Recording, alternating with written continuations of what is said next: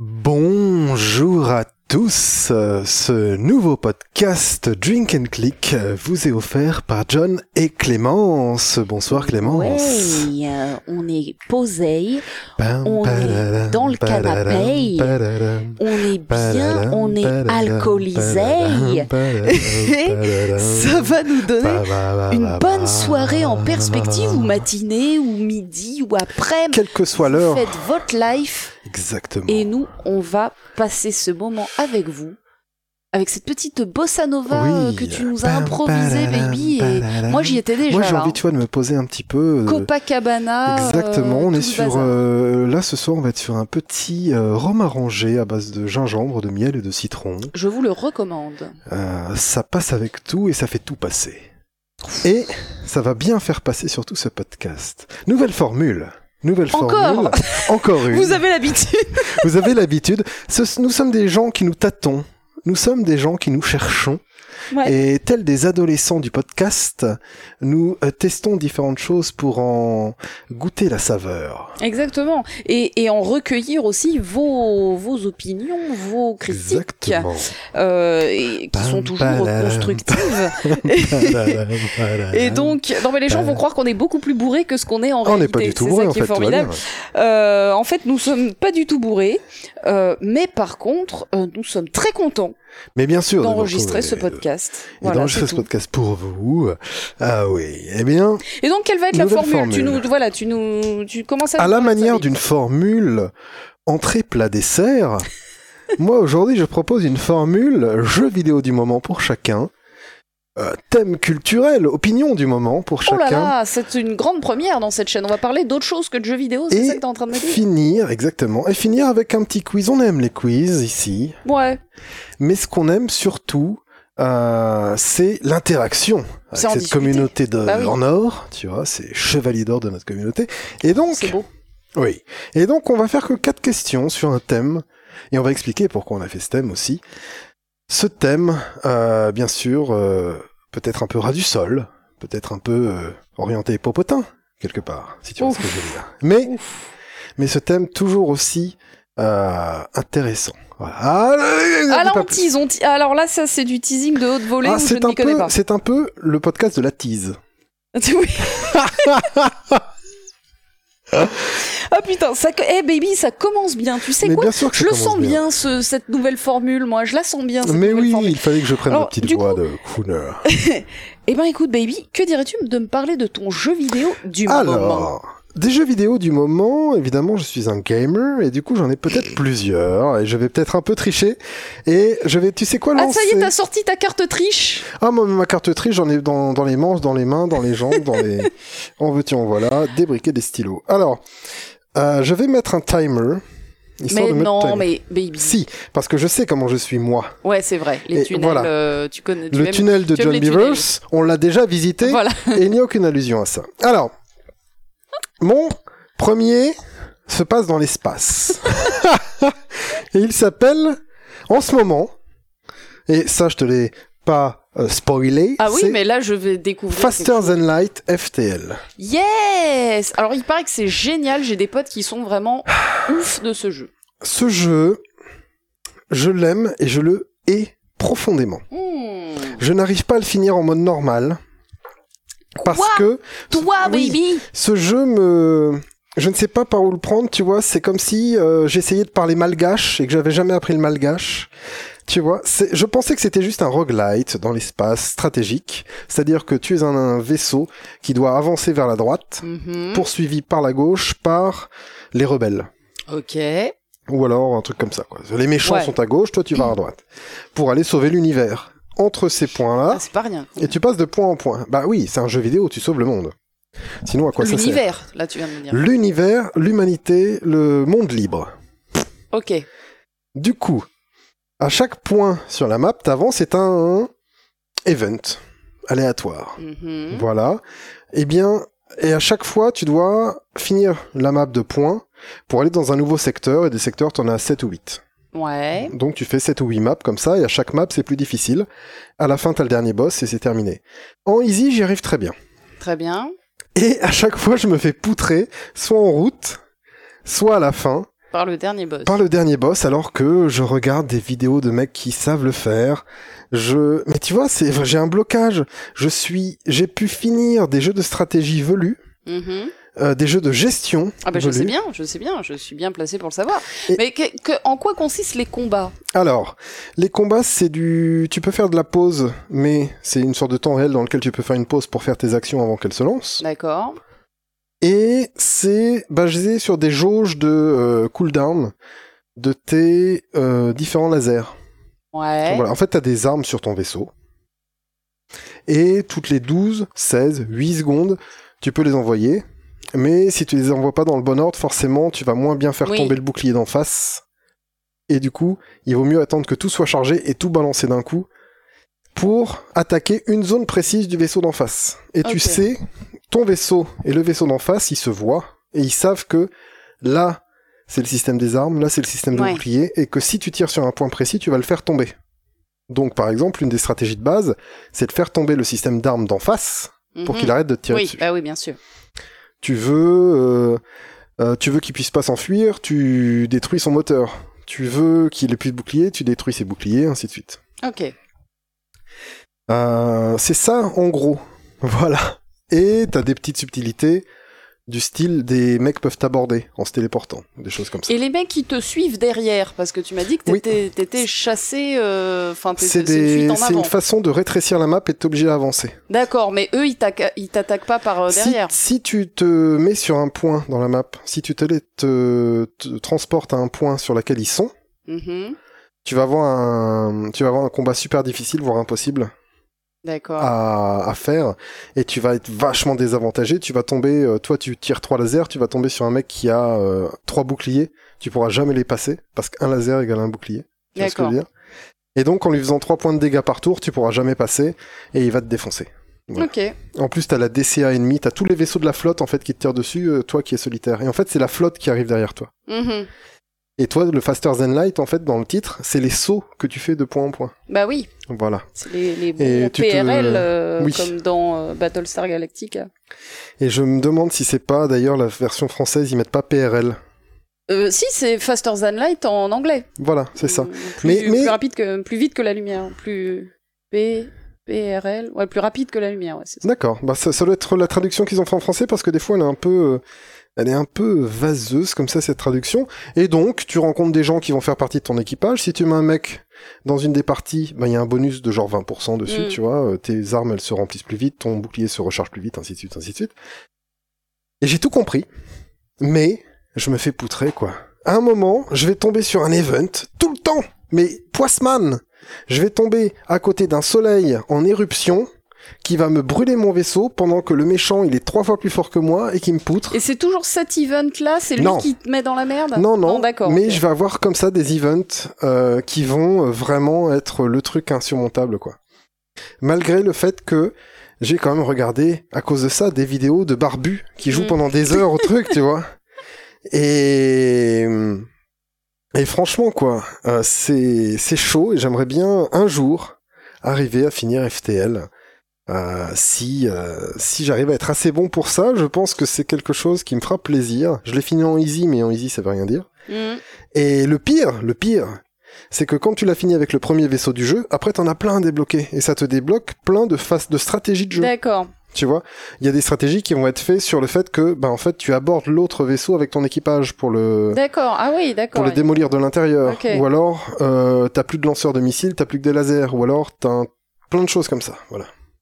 Intéressant. Et ou alors, tiens, les pièces qu'il y a dans ton vaisseau, elles sont agencées différemment. Rien que ça. Donc il y a une bonne rejouabilité euh, finalement. C'est infini. Parce que, enfin, voilà, moi, ce que je me dis, j'ai un de mes potes du coup que tu vas rencontrer au réveillon, donc tu pourras en parler avec lui, qui a joué pendant vraiment des mois et des mois de manière acharnée comme un ouf. Et du coup, je me demandais, mais il est infini ce jeu ou quoi? Il peut être infini vu que c'est un roguelite. Vu que c'est un roguelite, il hmm. peut être infini. Il faut que tu fasses. Chaque vaisseau doit y en avoir 8 dans trois modes différents si tu veux le faire à 100%. Et les modes, c'est le layout, tu vois, la façon dont est arrangé les salles dans ton vaisseau. Et voilà, c'est infinisant. Et, j'ai beau avoir fini. Voilà, ça me frustre parce que bordel, j'ai fini Supreme Commander, j'ai fini. Euh... Bah oui, t'es pas un petit Voilà, joueur, quoi. tu vois. t'es un. Des roguelites, j'en ai fait. Des jeux de strat, j'en ai fait. Euh, nanana. J'ai fini récemment Alerte Rouge 2, les doigts dans le Eh nez. baby, c'est pas à nous qu'il faut dire que t'es un gamer. non, non, ouais. Et du coup, t'as fini mais. Redguard. Est-ce que oui, bien sûr. Voilà, c'est ce que je veux dire, merde. euh, bien sûr. Tu, tu, tu es entre gens qui te respectent ici. Oh. Mais c'est pas pour pour donner mon pédigré. Oui, non, mais ça. je je sais dis bien. ça parce que vraiment FTL c'est comme si Oui. il attaquait ma stat la plus basse. Oui. Tu vois ce que je veux dire? Et ça me frustre. Et donc j'enchaîne en trichant. Attention, Oh là. Jean-Michel euh, transition. il y a un autre jeu qui est difficile et qui m'attaque euh, et qui me demande de me surpasser. De quoi C'est un jeu qui euh, m'a été offert par un abonné qui préfère rester anonyme. Oh Il est Et gentil. il est très gentil. euh, Merci, abonné qui préfère rester Et anonyme. voilà. Et c'est Baba Is You.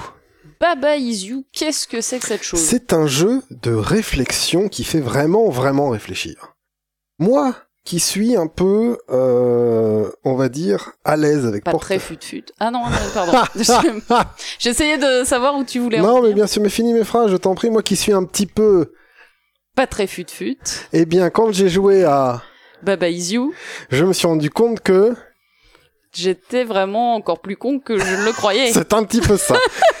Moi qui suis à peu près à l'aise avec des jeux comme Portal 2, tu me mets devant une salle de Portal 2, même compliqué, j'y arriverai quoi. Et des fois, Baba Is You, je le retourne dans tous les sens. Ça suffit pas, le brute force suffit pas. Alors, Alors, qu'est-ce que c'est Baba voilà, Is You c'est Baba ça, Is You, c'est un jeu. euh, au début, euh, tu arrives sur un plateau qui est fait de cases, vu d'au-dessus. Mhm. Et chaque case, euh, vraiment, est super Des délimitée. cases carrées. Des cases carrées euh, à, à quadricoter. Des quadrilatères réguliers euh, dont Avec les côtés font tous. Et de, la tous- même taille. Punaise. Classe. Et donc tu tombes là-dessus et tu te dis, bah merde, je vois certains qui sont des verbes, certains qui sont des noms, et certains qui sont comme des actions. Et donc, l'une des phrases qui est écrite avec ces briques spéciales de mots que tu peux faire dans le jeu, c'est Baba is you. Baba, c'est une sorte de petit lapin sur le sur le l'échiquier. Et tu vois aussi wall is stop. Ah ok, Baba, qui est moi qui peux le contrôler. Ah, il est stoppé par Donc les... en fait, Baba, il est posé quelque part sur Voilà. l'échiquier. C'est ça. Exact, vu d'au-dessus, comme s'il était dans un petit donjon, ou sur Mm. une prairie, ou à côté d'un lac, ou d'une rivière, machin comme ça. Ah, parce que les, les échiquiers, ils sont stylisés, ils sont. Tous stylisés, des petits voilà. paysages, ok. Et tu vas avoir water is euh, se noyer, drown. Ok. Tu Dans l'eau, Ah, c'est en anglais donc. voilà. Water is drown, et euh, le drapeau is win. Le drapeau, c'est la victoire. D'accord. Et donc, t'as tous ces mots-là, et en fait, tu te comprends très vite que comme entre le toit et le drapeau, il y a la rivière, si tu traverses la rivière, tu vas te noyer, c'est pas possible. Hmm. Vu que water is drown. Oui. Et ben par exemple dans ce cas-là, si tu déplaces le is, juste cette case que tu peux déplacer parce que tous ces verbes-là, tous ces mots, tous ces trucs, euh, tous ces concepts, tu peux les déplacer. Si tu... Mais tu peux les déplacer comment? Comme dans un taquin Comme ou, dans un euh, sokoban. D'accord. Le you, le baba is you, et ben baba il peut déplacer les trucs qui sont déplaçables. D'accord. Et tu peux même dire par exemple à, à un bout de phrase, par exemple les rochers peuvent être déplacés. Mhm. mais le peuvent être déplacés. Si tu le mets dans ce cas-là sur les murs, c'est les murs que tu vas déplacer. Mm. Tu vas pas pouvoir passer de l'autre côté du mur. Et si tu enlèves rivière et se noyer et que tu le remplaces par rivière et se déplacer, il pousse la rivière. Parce que la taille de rivière, Ouais, ouais, elle ouais. devient quelque chose qui peut pousser. Il la pousse plutôt que se noyer dedans et il va chercher le drapeau sur lequel, quand il le touche, ça fait une Ça fait victoire. oui, non, ouais, voilà. Mais tu peux très bien remplacer par. Euh, tu peux très bien écrire si tu peux le faire. hein, si c'est le, si les niveaux très faciles, c'est comme ça. Tu fais Baba is you en horizontal et en vertical avec tes son- le côté Sokoban où tu pousses les caisses quoi. Tu fais Baba is you, Baba is win. Paf, Bah oui. gagné. Bah oui, oui, oui. Et en fait, c'est que un jeu de syntaxe avec des labyrinthes. Comment est-ce que je vais pouvoir pousser les trucs entre eux pour qu'ils écrivent des phrases qui me qui me sont utiles? Mais ce que j'aurais pu faire, c'est remplacer. Tu sais, dans, dans le, t'imagines celui où il doit traverser une rivière. Mhm. De l'autre côté, il y a le drapeau. Eh ben, j'écris pas Baba is you, Baba is win. J'écris Water is you. D'un seul coup, c'est la rivière qui est moi. Du coup, je suis la rivière, je me déplace vers le drapeau, je la touche, j'ai gagné. D'accord, donc il y a plusieurs manières de Il gagner y a à plein chaque de fois. manières. C'est Alors, toi à qui, moins que ce soit euh, écrit pour que le truc soit vraiment fait d'une seule façon. mhm. Des fois, t'as plusieurs manières de gagner. Ok. Et du coup, tu t'es lancé là-dedans grâce à euh, ce, cet Ce- auditeur voilà. Anonyme. Exactement. Euh, à et... ce bourdu un petit et- peu de, et- du, du gaming. et- Bourdu, je sais pas si tu vois. Ouais, bah si, bien sûr. C'est Tom masqué. ça. Bourdu, quoi. Le pire prénom, mais ça m'a traumatisé toute mon enfance. hein. Et donc, c'est un peu notre bourdu à nous. Ok. Euh, Et euh, euh, c'est comme ça que je le vois en tout cas. Et du coup, ce, ce bourdu m'a offert ce jeu sur lequel j'ai bloqué. J'ai bloqué avec ma feu meuf aussi dessus. Ça nous a éclaté. Mais euh, au bout d'un moment, mais tu te dis, mais vous êtes des pervers les mecs. Qu'est-ce que c'est que ce niveau où quoi que je sois que je touche, ça me tue et que pour aller vers le drapeau, il faut forcément que j'écrive une phrase qui fait que je vais me tuer. Oh là là, c'est c'est pervers ce jeu. C'est génial. C'est Sokoban. Mhm. Tu peux pousser les trucs dans une direction. Et encore, je dis ça, mais des fois après, tu, dans le vers le monde 5, tu pourras les tirer. Voilà. Et donc c'est euh, au lieu de push, c'est pull, tu vois. Et euh, et donc voilà, c'est un jeu génial euh, qui n'est pas du tout comme les autres jeux de réflexion que j'ai connus, qui est vraiment très difficile, mais vraiment très bon. Et tu te sens le roi du monde quand tu as compris une astuce. Mhm. Oh mais bien sûr, je vais je vais faire que moi-même je suis le mur et comme ça je vais vers le drapeau. Oh mais oui, je suis trop bon. Tu vois, il y a un côté comme ça où quand tu le gagnes, mais t'es dans la zone quoi. Oui. Tu vois, c'est genre je suis l'intelligence. Tu sens ton, ton QI qui te, te Voilà, fait des je suis un avatar du dieu de l'intelligence Mm. quand tu finis un truc dans ce machin.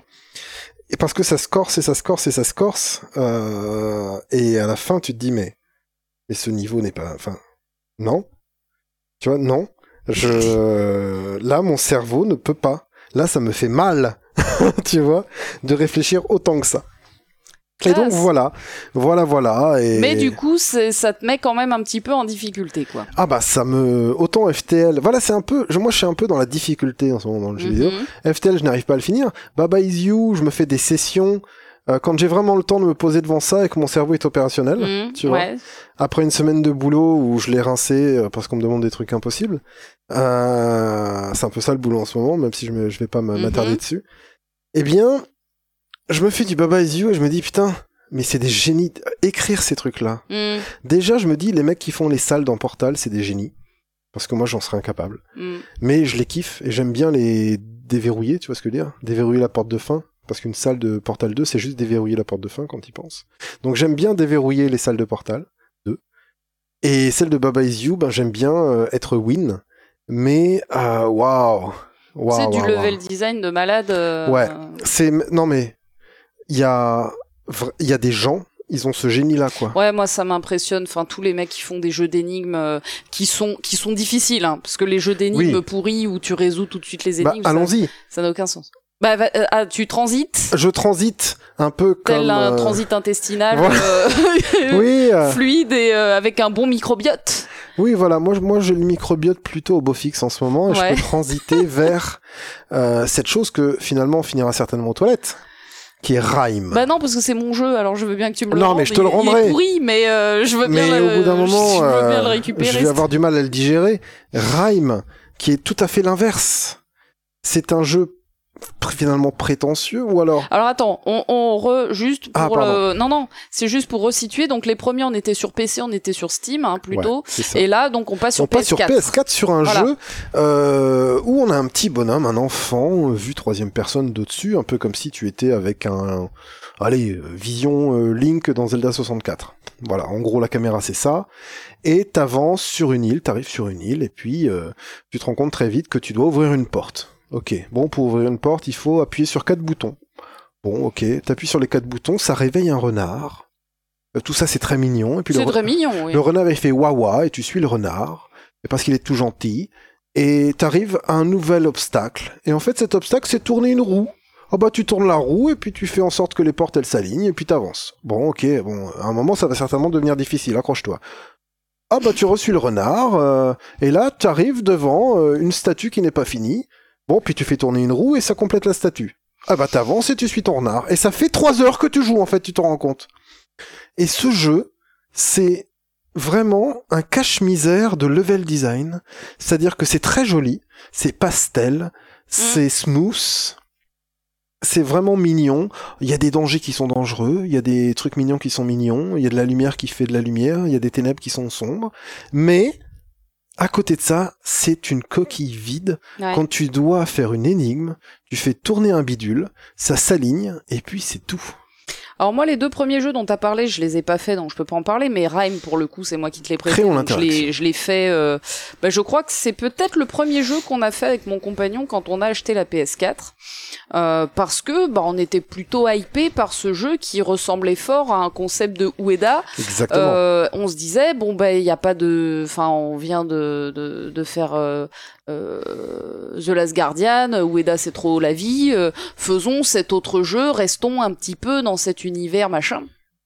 Euh, et on avait été extrêmement déçus par la simplicité des énigmes qui n'en sont ah. pas en fait. C'est pas des énigmes. Euh, ça, ça ressemble à une énigme, ça a l'apparence d'une énigme, ça, mais ça n'a pas le goût d'une énigme, mais c'est encore moins une énigme. Et à aucun moment tu sens ton QI qui fait euh, coucou, euh, je peux, je peux être utile, tu sais, je suis là, tu vois, je, mhm.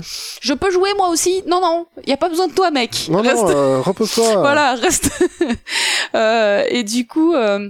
Du coup, voilà ce, ce jeu. Euh, et puis bon, alors ce que je vais te spoiler, enfin je vais pas te spoiler, mais euh, ce oh, que juste je vais te dire euh, parce que t'as pas encore fini le jeu. Euh, pas spoiler les gens. Non non, on va rien spoiler du tout. C'est que à la fin du jeu, il y a une espèce de révélation sur ce que ça raconte sur le message en fait véhiculé par le jeu et que c'est enfin nous en tout cas mon, mon conjoint et moi on a vraiment trouvé ça nul quoi on a vraiment trouvé que ce message, il était pas du tout utile, qu'il était complètement téléphoné, qui sortait de nulle part, qu'il y a rien dans le jeu qui, euh, tu sais, qui amorce une réflexion, qui te fait te dire, oh là là, euh, ah oui, euh, enfin tu vois, je, je, je sais pas quel parallèle faire. Des jeux à message, il y en a pas non plus des kilotonnes. Il y a des jeux à message très très subtils. On va parler de Journey par exemple, qu'on peut faire euh, en passant complètement à côté du message. Inside, Limbo. Ouais, et encore. Euh, on peut y voir des métaphores. Voilà, mais c'est pas, c'est pas. il faut les creuser par contre. Il Faut creuser. On en a pas mal parlé. D'ailleurs, j'invite les gens qui ont pas vu nos vidéos à regarder les vidéos de Limbo Inside. Mais c'est comme une bonne chanson, c'est-à-dire que tu plaques ce que tu veux dessus ben là, euh, en fait, il plaque pas ce que tu veux parce qu'à la fin, on te dit, ben voilà ce qu'il fallait, C'était euh, ça. voilà ce qu'il fallait comprendre dans mon jeu. Et en fait, tu, tu, te repasses le film en arrière, tu dis, mais à quel moment, euh, à, quel moment, oh, c'est dur ça. je, je comprends pas. Et donc voilà, on a été très très perplexe. Alors déjà, on a été perplexe pendant tout le jeu, mais bon, c'était mignonnet, c'était mhm. gentil. Euh, voilà, on, a, on l'a fini, tu vois. Et puis là, pouf, c'est ça, mais... à la fin, t'as cette, t'as cette espèce de morale qui arrive et de oh chial chial ta ah mère avec un fouet c'est chial enculé tu vois et euh, et là on s'est dit bah non quoi enfin je, n'ai pas ressenti ce que tu essayes de me dire qu'il fallait que je ressente. C'est que c'est bizarre quand même. Et donc voilà, c'était c'est ce que j'ai tendance à appeler en général des émotions au forceps. Euh, qu'on te force à ressentir. Ouais, je vois. Avec des euh, voilà, voilà. Et, et ça ne marchait pas. Donc voilà, Rhyme. Il y en a qui font ça bien. Moi, moi, ce que j'en ai retenu, hein. c'est pour ça que je t'ai prêté ce jeu, mais que je t'ai dit attention, c'est pas prioritaire. Euh, c'est limite le dernier à faire. Je fais ce jeu no brain. Et, euh, et vraiment, c'est. Alors, faut imaginer un Ico simplissime en pastel. Voilà. Hmm. Ce serait ça un peu mon résumé de ce truc. Ico très très simple et moi c'est ça qui m'a tiré. C'est le côté Ico, c'est le côté euh, presque euh, ouedesque. Oui. Ouedaesque. Ah ben c'est pour ça qu'on l'a acheté. Et j'arrive sur ce truc, au bout d'une heure, je me dis mais mais il y a pas de saveur. Oui. Tu vois, c'était vanté ton bazar. Et, oui. Et au bout de trois mondes, là je suis au troisième monde. Je crois qu'il y en a quatre. Il y en a quatre. Eh ben au troisième monde, euh, bon bah allez avance quoi, valise suis-le ton renard. Et puis on va voir où est-ce qu'on va avec ce renard. Mais euh... bah écoute, on en reparle quand t'auras vu la, la fin, la fameuse euh, la fameuse fin qui, qui fait un peu euh, surprise. C'est de ça dont on parlait en fait. D'accord. Et enfin voilà, nous ça nous a laissé de marbre, hein, vraiment. Mmh. Donc tu joues à plein de trucs en ce moment. Ouais, en ce moment, je suis un, peu, un petit peu un gamer et je conseillerais, je finis, je finis en disant si vous êtes deux, c'est-à-dire de façon euh, binaire, une personne qui en accompagne une autre, et que vous êtes en ligne ou que vous êtes peut-être euh, en coop local sur un canapé ou des choses comme ça, jouez, parce qu'il est en solde en ce moment sur Steam, à jouer à Ib and Hob. Ah. Ib and Hob. Voilà, Ça s'écrit comment H. IBB and OBB. D'accord. On peut l'acheter en pas cher en ce moment, et en plus il y a un pack pour deux. tu Ok. vois. Et c'est comme ça qu'on y joue. Ok. euh, tous les deux. Euh, avec le côté, euh, tu, tu le prends, tu- la deuxième version coûte 1,50€, la première 3€, enfin tu vois, un truc comme ça. Et le pack, Ah oui, ça ça te fait rien, 5 balles, quoi. Mm. Et c'est très très bien, j'en dis pas plus. Euh, c'est un truc à découvrir à deux, on comprend très vite le principe. C'est un platformer où tu dois aller de gauche à droite en t'aidant en coop. Voilà. Est-ce qu'on peut y jouer quand on est complètement débutant du Oui. jeu vidéo? Oui, ma, la- ma copine à qui je joue n'a presque jamais tenu une manette de sa vie et on s'éclate dessus. Ok. Alors, il y a des moments où elle n'arrive pas à faire le saut millimétré qu'il faut faire, elle le fait cinq fois de suite et puis c'est terminé, tu vois, elle, elle est Mm. réussie. Mais euh, je pense que tu y joues avec n'importe quel débutant, voire même avec euh, quelqu'un d'assez jeune, euh, quelqu'un de 10, 10 ans, y arrive quoi. Tu vois, Ouais, si c'est grand frère, petit euh, frère, ça peut le faire. si c'est euh, si t'es un fils ou une fille et que tu veux, si t'es un enfant et que tu veux faire ça à ta mère, euh, si t'es un mec que tu veux faire ça avec ta copine qui est pas une gameuse ou qu'elle soit une gameuse, de toute façon c'est cool Très bien. parce que il y a de la réflexion, il y a de la coop, il y a des petits graphismes mignons, il y a des petits danses à la fin du, du niveau, et donc tout le monde est heureux, tout le monde est content. Ib and Hob, je le conseille vivement, c'est ma recommandation, John Beavers. Très très bien. Est-ce que ça rappelle un petit peu euh, Ilo Milo euh, dont on a fait une vidéo, euh, le côté un peu 2D, mais Oui, euh, 2D, mais on n'a pas coop euh, Ilo Milo, euh, non. copains Ouais, mais Ilo Milo, t'as beaucoup le côté.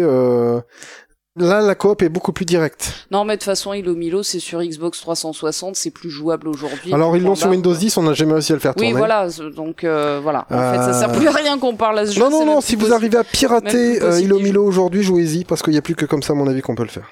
Voilà. À moins de ressortir une 360, le Xbox Ouais Live, voilà, le bazar. c'est ça. Mais, Mais, du coup il y a euh, Iben Hob et puis euh, Ib tant and pis, euh, tant- simple, ça tourne sur toutes les PC, ça, à mon avis, ça tourne sur une patate.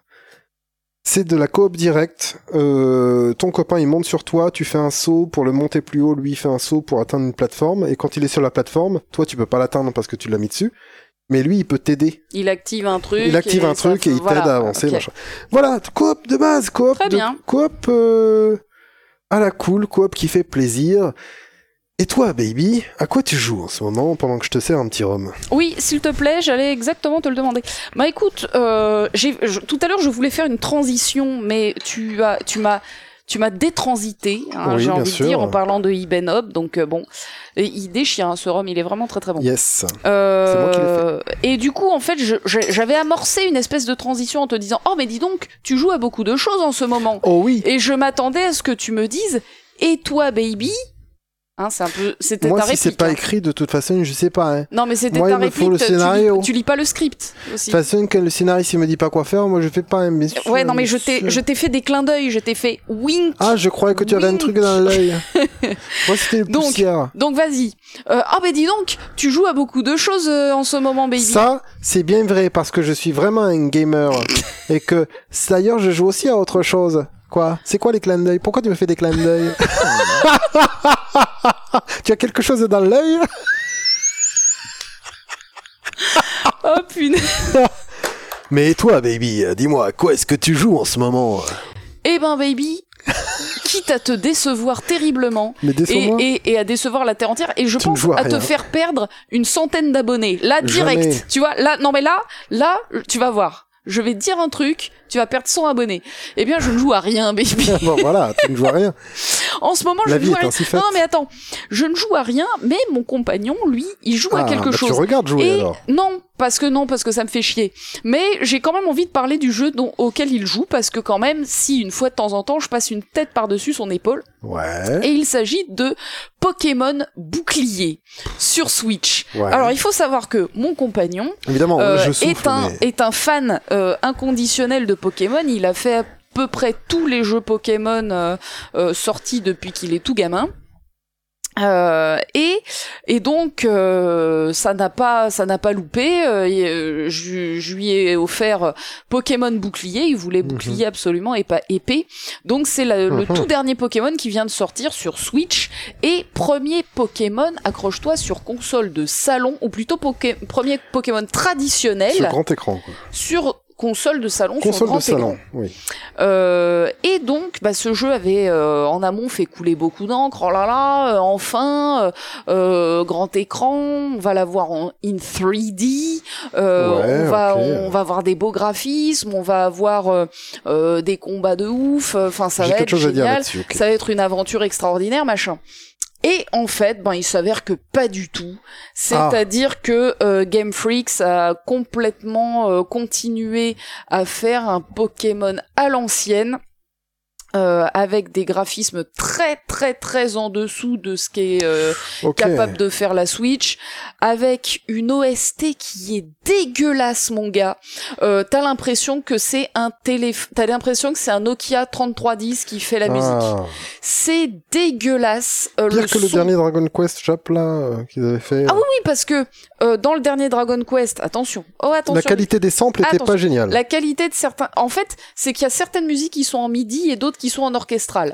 euh, donc voilà, c'est un peu un peu un foutoir dans ce dernier Dragon Quest, mais là du coup, il ressort sur Switch et cette fois-ci en 100% orchestral. Euh, bien sûr, je vais le racheter évidemment car je suis une vache à lait. Hmm. Euh, alors que Pokémon, t'as vraiment l'impression que c'est le pire synthétiseur MIDI où ils ont mis le potard à fond sur les aigus. Donc oh. c'est un téléphone bas de gamme qui te fait la musique. Tu viens de me donner des frissons de. Écoute, c'est horrible. Tu n'as que des sons aigus et en plus c'est con. Ils ont rien trouvé de mieux de que de faire la plupart des musiques. Accroche-toi avec de la cornemuse. donc t'es dans Pokémon euh, et donc t'as des sons suraigus de cornemuse un peu tout le temps. Du bignou du, du, ouais de la cornemuse quoi. Euh, voilà. Euh, c'est horrible. Donc l'OST elle est immonde. D'ailleurs on l'a éteinte tu sais. Alors alors alors attends euh, accroche-toi. Euh, dans le jeu dans les dans les contrôles du jeu, dans les paramètres du jeu, tu ne peux pas euh, paramétrer le le, le, mixage, voilà, le mixage du volume du son de la musique. Voilà. Donc nous du coup on était dépités parce qu'on se disait mmh. putain mais c'est horrible. Euh, et en fait si tu peux, mais il faut faire une quête pour ça. Faut parler à un mec dans une ville et il te donne des espèces d'écouteurs qui te qui déclenchent euh, enfin qui ouvre euh, accès à ces oh, nouvelles fonctionnalités dans le menu, à ces méta as fuck. Et donc ça, ça, ça à la rigueur, c'était relativement rigolo. sauf que nous, on aurait voulu que ce soit dès les cinq premières minutes du jeu, parce que vraiment la musique elle est horrible. Donc du coup, on a complètement éteint la musique et puis quand il joue, on se met des musiques de Mario, de, euh, de Captain Toad, de trucs comme ça, tu vois, des musiques sympas. Je parle de celui-là. Bref. Et euh, et donc ou des vieilles musiques de Pokémon mais réorchestrées de manière jolie. Bon l'OST de Pokémon a jamais été ouf hein, attention euh, voilà. Enfin moi moi j'y connais rien mais même euh, Jean-Philippe qui est un, gros gros fan euh, franchement il est pas voilà. Mhm. donc voilà c'est un jeu qui a des gros défauts euh, parce qu'il raconte exactement la même histoire que d'habitude, c'est-à-dire euh, je suis jeune, euh, j'aime les ah Pokémon, je vais parcourir le monde pour devenir le meilleur dresseur et je vais gagner des badges dans des arènes et je vais capturer des Pokémon et je vais certainement à un moment taper un méchant qui est méchant. Hum, est-ce que c'est pas Enfin, je te laisse finir. Excuse-moi, mais... Donc voilà, le, le scénar il vaut rien, mais comme d'hab. Euh, les graphismes ils sont inintéressants, mais comme d'hab. L'OST elle est dégueulasse, mais euh, encore pire que d'hab, mais euh, pas tellement. Je me souviens que celle sur Game Boy qui était pas mal pour une Game Boy. Oui, mais voilà, mais voilà, moi je suis technologique aussi. par contre, ce jeu il est vraiment très très addictif. Ah. Euh, parce que dans ce jeu-là, euh, il y a euh, après avoir fait la, la première heure heure et demie de jeu où t'es dans le premier mhm. village où t'obtiens ton premier Pokémon et où tu lances le scénar, et eh ben t'arrives dans un dans un grand endroit qui s'appelle les Terres Sauvages, qui est un peu l'équivalent de la plaine d'Irule. En fait, c'est un, ah. un open world. Pokémon euh, ouvert. Voilà. Alors oui et non, hein. Mais t'as une très très grande plaine avec plein d'espaces différents, un espace enneigé, un espace euh, ensoleillé, un espace avec avec une tour hantée et machin. Et tu peux aller absolument partout et tu peux euh, combattre des Pokémon. Tu peux pas forcément les capturer, ça ça dépend des badges que tu as en, ah, tant que dresseur. Mais par contre, tu peux combattre des Pokémon de tous les niveaux et des euh, et plein plein plein de Pokémon différents. Et donc quasiment dès le début du jeu, en fait, tu, tu, tu peux te faire une équipe de ouf. Et bon, bah Jean-Philippe, il a passé extrêmement de temps mhm. à arpenter tout, tout, toute cette plaine et à, euh, à, à choper tous les Pokémon possibles et à vraiment pexer comme un ouf pour se faire une bonne équipe. Et donc donc, euh, ben, je, je vois qu'il est vraiment à fond, à fond dans ce jeu. Alors moi, dès que je le regarde pendant plus de 4 minutes, je m'endors. Instantanément, c'est un truc de malade. Parce que bah parce que Pokémon c'est pas ultra passionnant. Euh, c'est con, hein. Il y a, y a, vraiment euh, un, un, concept intéressant de, de, jeu de cartes en fait dans ce jeu. Mhm. C'est-à-dire que chaque Pokémon c'est une carte. Tu l'opposes à une autre carte. Enfin, voilà, il y a, il y a, il y a, il y a quelque chose sympa. un monstre quoi. Hein. Voilà, il y a, y a, y a de la collectionnite. T'aimes la collectionnite et t'aimes le pexé, euh, Pokémon c'est fait pour toi. Mais le problème c'est que le scénar il vaut pas tripette mmh. et que là, ben technologiquement, on est vraiment sur un jeu très très old school, très dépassé. Euh, mais très addictif. Donc moi j'ai pas d'avis vraiment personnel sur ce jeu, mais quand je vois à quel point euh, mon copain qui au départ, quand il a commencé, il était très déçu hein, parce qu'il voyait mhm. que les aspects techniques du jeu, oui. euh, les graphismes pourris, la musique infâme, euh, le scénar qui euh, était éternellement le même. Au début, il était comme moi euh, très très sceptique. Puis en fait, dès qu'il est arrivé dans les terres sauvages, il est devenu fou et là il y a ah plus rien pour l'arrêter quoi. Et donc maintenant tous les soirs, il amène la Switch au lit et il joue euh, oh. pendant que moi je m'endors à côté. Enfin voilà, il est accro, accro. D'ailleurs là, au moment où on parle, je pense qu'il est en train, de jouer. Eh bien, on le salue. Et donc voilà, euh, gros bisous mon chéri, éclate-toi bien sur euh, Pokémon bouclier. et, et donc voilà, je, je, pour ma part, je suis très sceptique toujours à l'égard des Pokémon. Je pense que il faut absolument que cette licence soit euh, euh soit meure, hein, euh, meure de sa belle mort, hmm. euh, soit soit réinventée complètement, mais par une autre équipe que Game Freaks, par des vrais scénaristes, par des mecs qui mais ce que savent écrire un jeu. là, si je dois me faire l'avocat du diable ou même l'avocat du japonais. Ouh là là. Parce que le Japon est beaucoup comme ça avec ses Dragon Quest à l'infini, avec ses, ces licences qui n'en finissent pas, où tu as des 11, des 13, des 24, des 72. Il y a deux, deux choses que je remarque dans ce que tu mis. Il y a le côté Madeleine de Proust. Mais Madeleine de Proust qui marche aussi sur les nouvelles générations.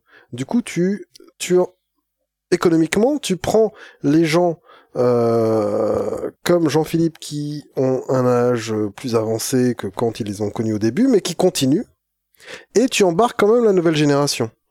Donc tu ne fais que faire grandir ta fanbase. Moi, je sais pas. Hein. Je connais pas les chiffres de vente.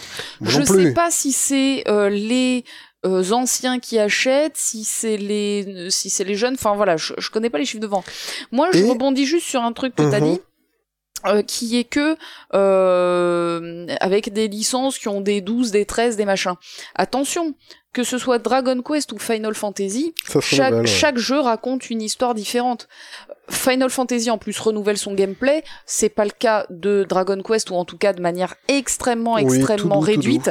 Mais par contre, à chaque fois, ça raconte une histoire complètement différente et super sympa avec des plus et des moins à la fois chez FF et à la fois chez euh, chez DQ. Euh, alors que là, ça, ça raconte la même histoire depuis le début.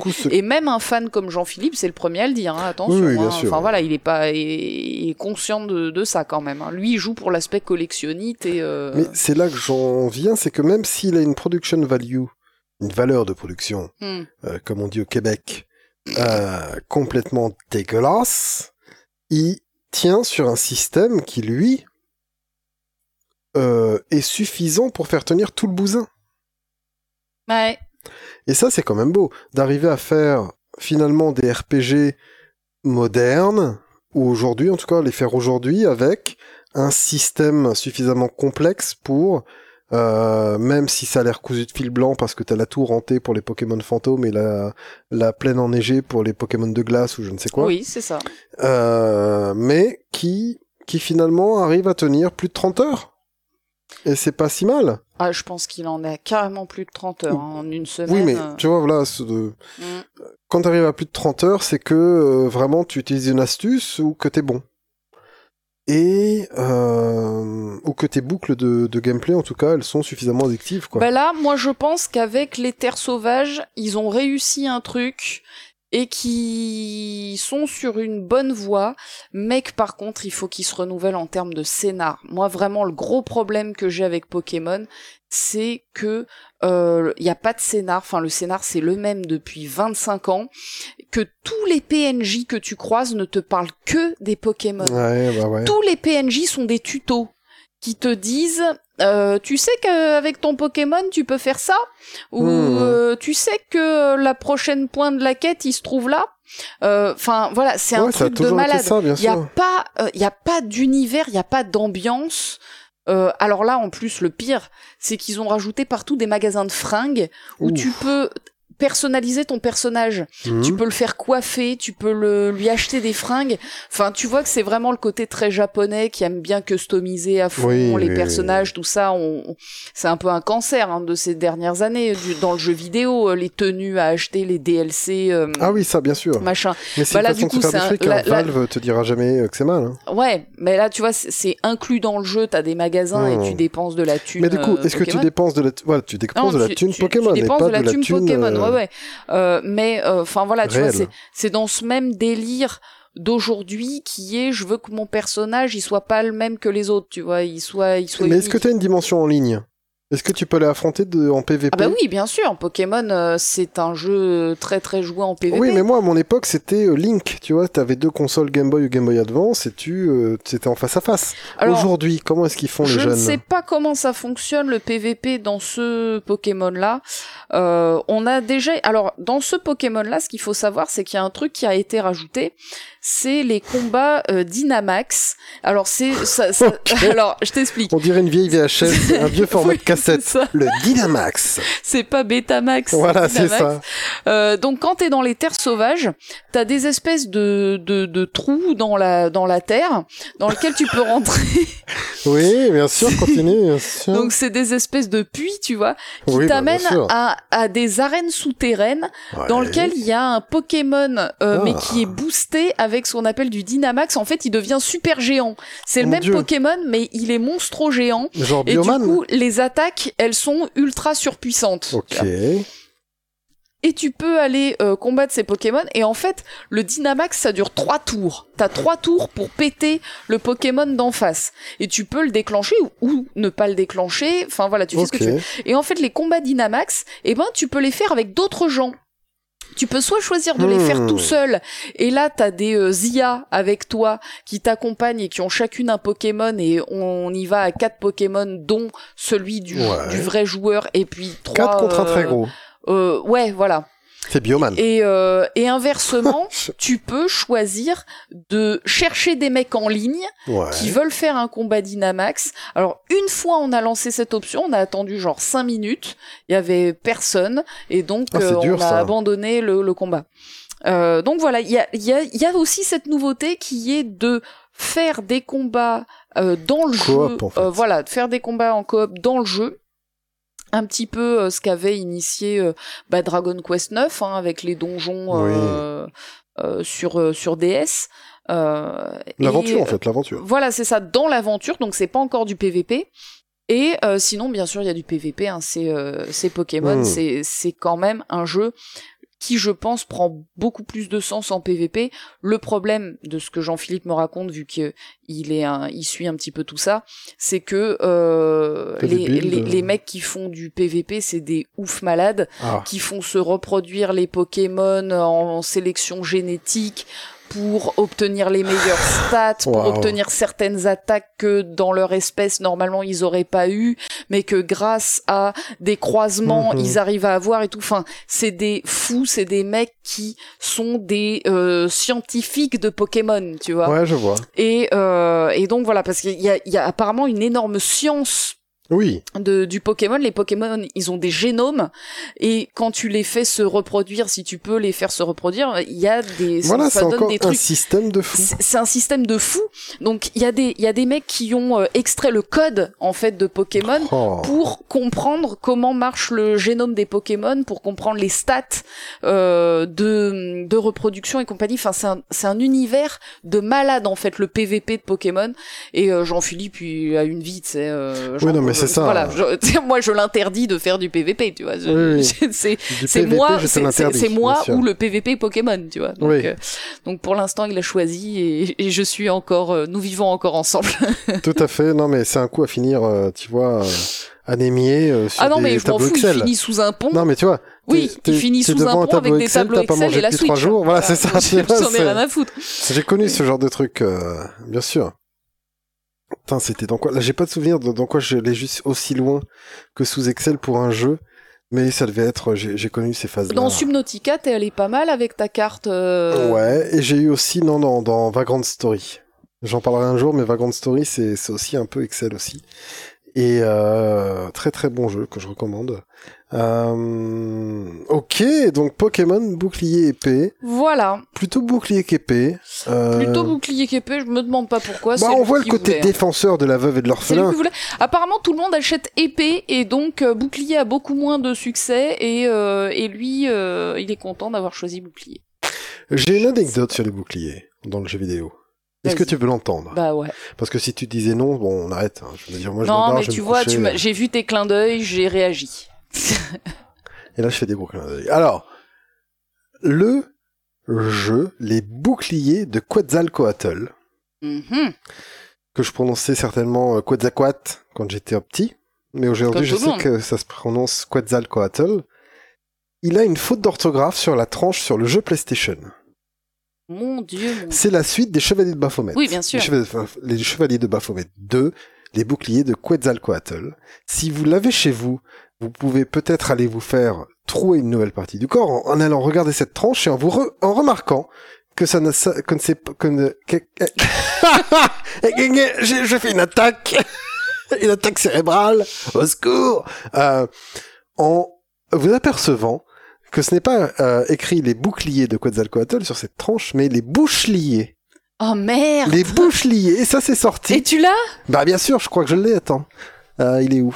Voilà, il est là. Hop. Regarde ça. Ah, Les boucheliers de que tu fasses Quetzalcoatl une photo. TM. On peut mettre des photos en commentaire dans YouTube Non, pas du tout. Euh, hein. Je sais pas si je peux pas balancer une cam ou un truc comme ça vite fait.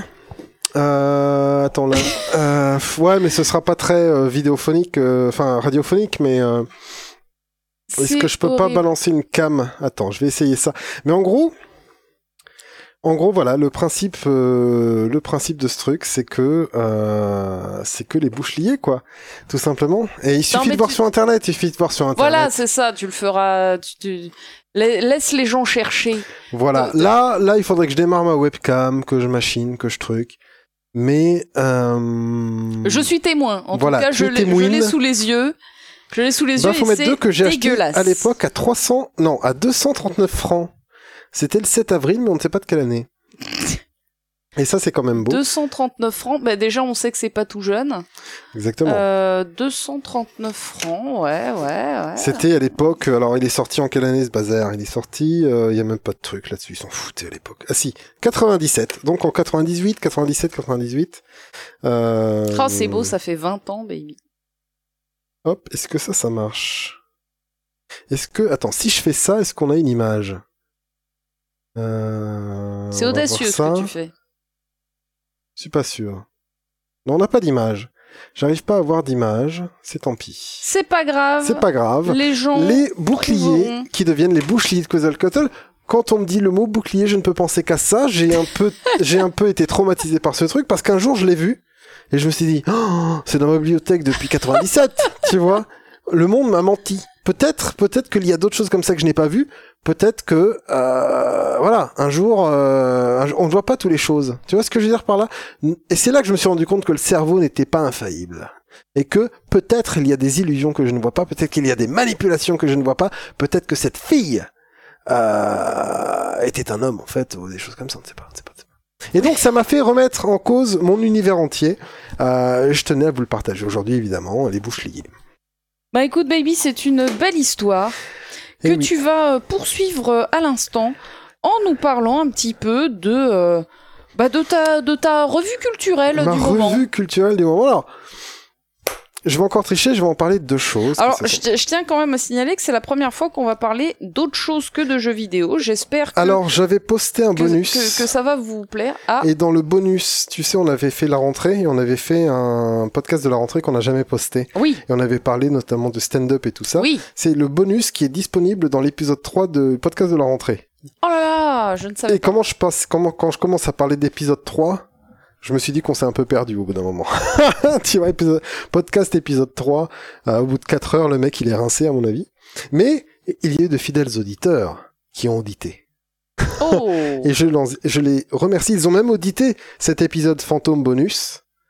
Les mecs, euh, vraiment, euh, des flèches de, de Sagittaire. quoi. Ah, flûte, il faut que j'aille voir ça. Je, je crois que je n'ai pas euh, répondu aux commentaires s'il y en a eu. Dans les, dans Senseiya, celui qui a des flèches, c'est le chevalier d'or du Sagittaire. Ah, je sais pas, ça c'est à Jean-Philippe aussi qu'il faut bon, demander. bref. Des flèches, quoi. Pokémon, Senseiya, euh, même Pokémon Senseiya, bien sûr, Dragon Ball. Gundam. Oui, surtout Gundam, Voilà. j'ai envie de te dire. Euh, mais qui est très cool, Gundam? Donc, première chose, Donc ta revue culturelle du moment, C'est un manga. Qu'est-ce que de quoi donc? Ah, tu vas nous de parler la- lecture. japanaiserie, comme dirait Télérama, salaud. Euh, un vieux manga, un manga presque ancestral, puisqu'il a été publié entre 72 et 73. Ah ouais, t'as fait du Wikipédia, ok. Ok, moi j'en ai pas fait. Hein.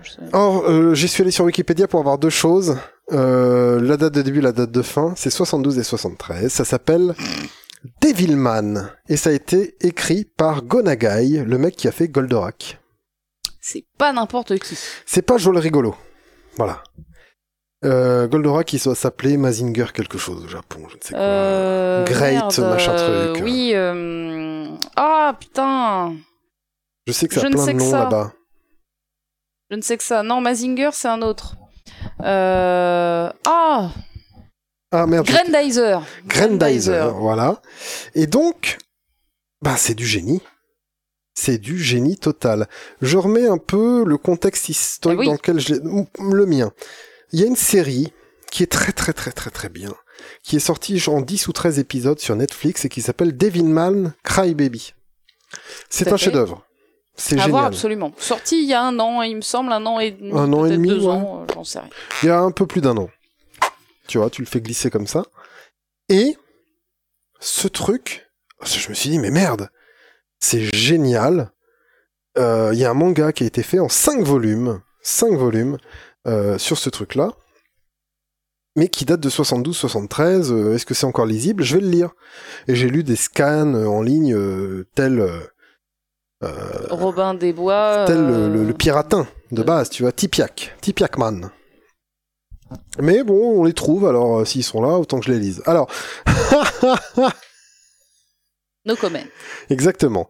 Euh, mais tu vois, mais c'est typiquement le truc que je voulais tester pour les acheter et j'ai été scotché.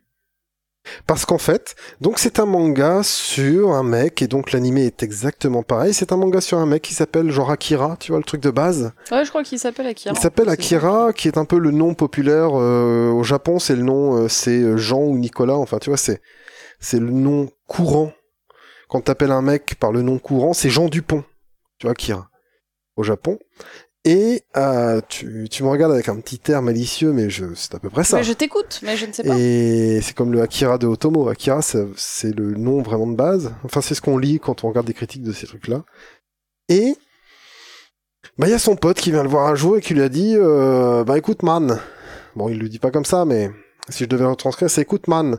euh, mon père s'est immolé par le feu parce qu'il était possédé par un démon euh, et que ce démon était en train de prendre le pas sur sa vraie conscience et que le mec, plutôt que de faire plus en plus de violence, il a préféré mettre fin à ses jours. Euh, ce qui est sûr, c'est que les démons vont envahir le monde qui leur appartenait avant. Euh, et du coup, nous, ce qu'il faut qu'on arrive à faire, de toute façon, c'est simple. Soit ils nous butent dans quelques années, soit tout de suite, on essaye de se faire posséder par des démons, comme mon père il a fait. Sauf que, si on a un peu de bol, c'est nous qui allons les posséder à la place parce qu'on aura un esprit plus fort. Mais ça, c'est un jet de dés. Ok. On y va, mon, mon kiki. Le mec, il organise ça. À, à coup de boisson, à coup de drogue, euh, années 72-73, attention, euh, don't you want somebody to love euh, Tout à fait. euh, Ah, euh, nanani, nanana, tu vois, bon. Un petit peu de lo- euh, Fear and Laughing in Las Vegas, tu vois. Ouais.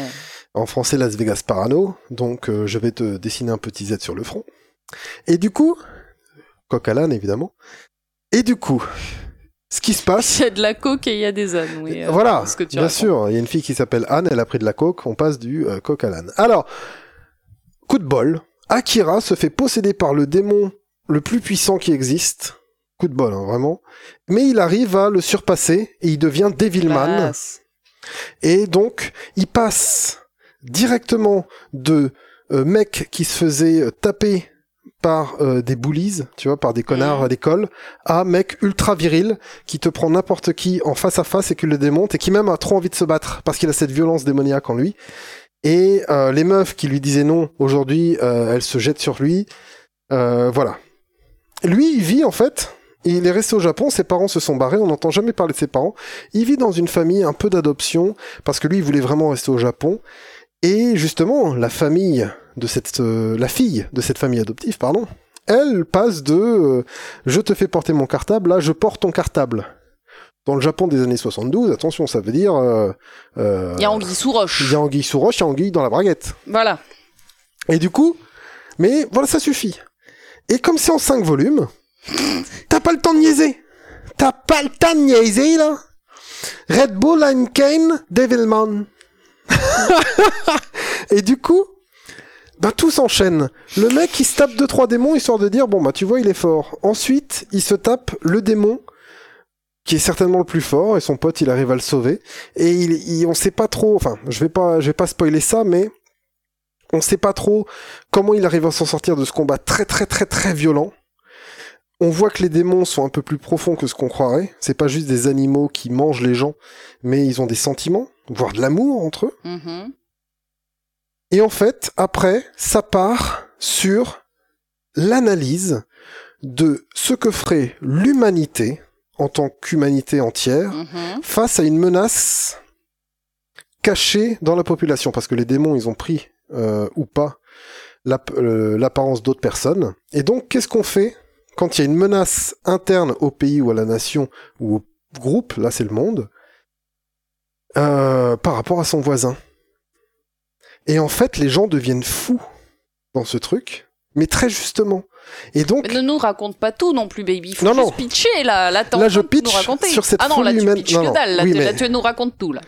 Mais je m'arrête là sur la folie des hommes parce que c'est important. C'est ça en fait. Le but de Devilman, c'est de raconter la peur et la folie des hommes entre eux quand il y a une menace.